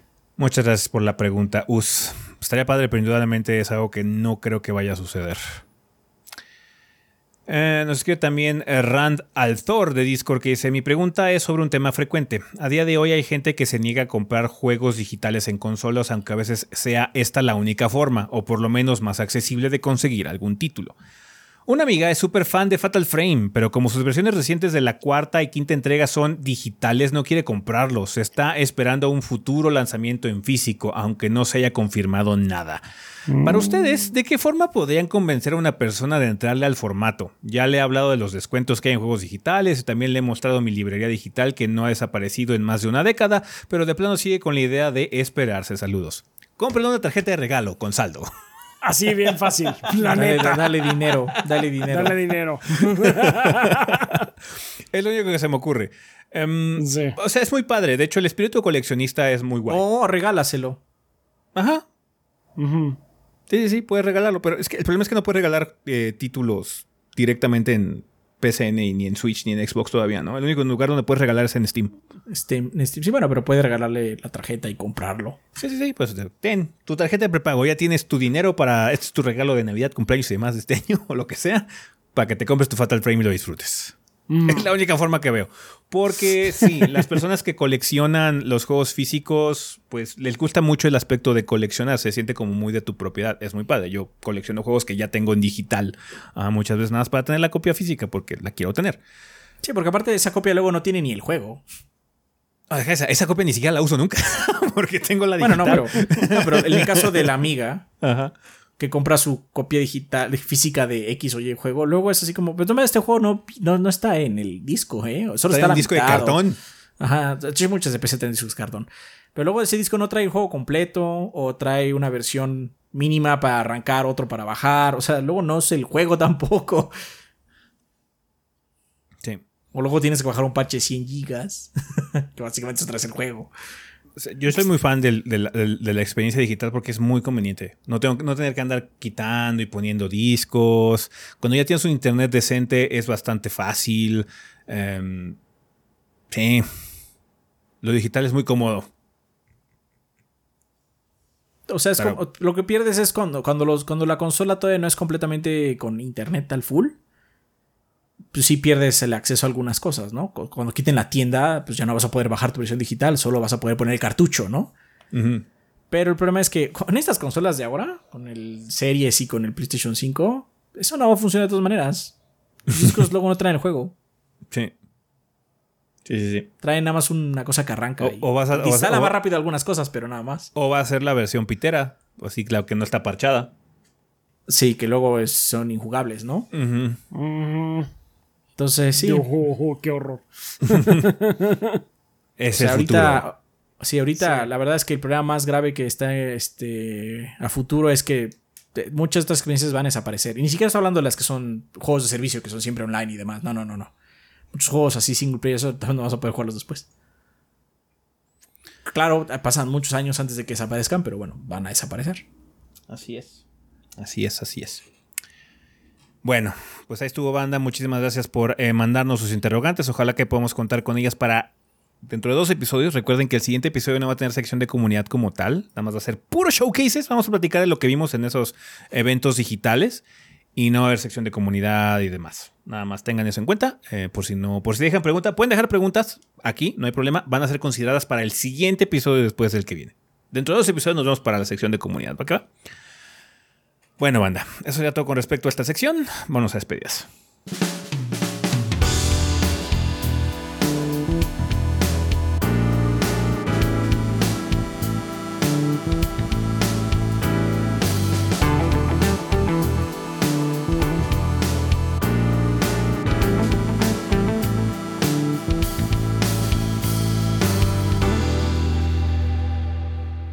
Y bueno, banda, pues ya estamos aquí en la parte final final de este episodio. Tenemos regalos. ¿Qué nos mandó? Ah, no, no tenemos regalos. Perdón, ¿qué estoy hablando? No, estoy confundido, estoy confundido. No tenemos regalos, banda. Una disculpa. En esta ocasión no tenemos regalos. Desafortunadamente no llegaron. Eh, sí estaba pensando la semana pasada. Eh, Lástima, a veces no sucede. De hecho, han regalado algunas cosas también por ahí en Twitter, así que pues, mucha gente está prefiriendo usar las redes sociales, lo cual está bastante bien, es más rápido y la gente puede acceder a sus códigos de forma casi inmediata. Vale, ¿tenemos alguna recomendación entonces? Mm. Pues es que todavía no saco la mini, entonces hasta que salga la mini. Sí, creo que esta ah, pues, semana no. Ok. sí, no, sí, sí. O sea, Chas tiene baja amnesia. Yo tengo amnesia. Sí, amnesia de Bunker. Pues sí, está, está bueno, banda. Está, es un juego interesante que eh, sí les puede meter un poquito esa ah, sensación de estar en un ambiente, en un entorno opresivo, claustrofóbico. Eh, con una cosa que los está persiguiendo incansablemente. Entonces está padre por ese, por ese lado. puede llegar a ser un poquito molesto, al igual que Alien Isolation, de hecho, en el sentido de que la, pues la bestia es completamente impredecible en cuanto a cómo sale, dónde sale y demás. Entonces hay ocasiones en las que de plano nada más están, pues ahora sí que dándote topes contra la pared. Ya llega un punto en el que te puede dejar de dar miedo y es de ya a la chingada, nada más voy a hacer esto y regreso a, a guardar mi progreso. Y ahora sí que pues te vas a la y se va. Pero de todas maneras es un juego bien pensado. Eh, eso de que vayan cambiando los códigos y ciertos detallitos como en dónde está tal o cual eh, cosa que te permite agarrar esta herramienta que es necesaria para avanzar. Está padre, le, mantienen las cosas frescas y le mantienen la atención eh, alta. Entonces, pues por ese, por ese lado está muy bien pensado el juego. Y pues sí, si son fans de, la serie de Amnesia, yo creo que es un buen giro que, que van a disfrutar. Perfecto. Pues ahí está, banda. Eh, chequen la mini sino de Rafa que está en el canal ahí de YouTube. Eh, vale, banda, pues nada más que recordarles que tenemos redes sociales, nos pueden encontrar en Facebook e Instagram como Tres Gordos Bastardos o Tres Gordos B. Si no, por favor, síganos en Twitter, en nuestra cuenta principal es TreeChubbyB. Si no, eh, tenemos nuestras cuentas personales que es Chovy el Rafa, Chovy Adrián, eh, Chovy S, Chovy Gris y Kid-VG, por si quieren hablar con alguno de los miembros del staff de forma directa. Eh, muchas gracias, banda, por todo el apoyo en Patreon. Gracias por el apoyo en Twitch. Gracias por el apoyo aquí también en YouTube con las opciones de monetización. Y gracias a toda la gente que compra productos en la tienda. También un saludo a toda la gente que nos escucha en la versión en audio de este programa a través de Spotify, Podbean, Apple Podcasts y demás plataformas donde escuchen sus podcasts, banda. Un saludo donde quiera que estén. Y pensamiento final. No se olviden del podcast extra. El podcast extra de esta semana, que no sé si va a ser medio, o va a ser un episodio completo, pero va a haber otro podcast este miércoles. Que viene. Si tenemos suerte. si no, igual. Si todo sale bien. vale, pues una banda, eso sería todo con respecto a este episodio. Nosotros nos vamos. Bye. Bye. Bye.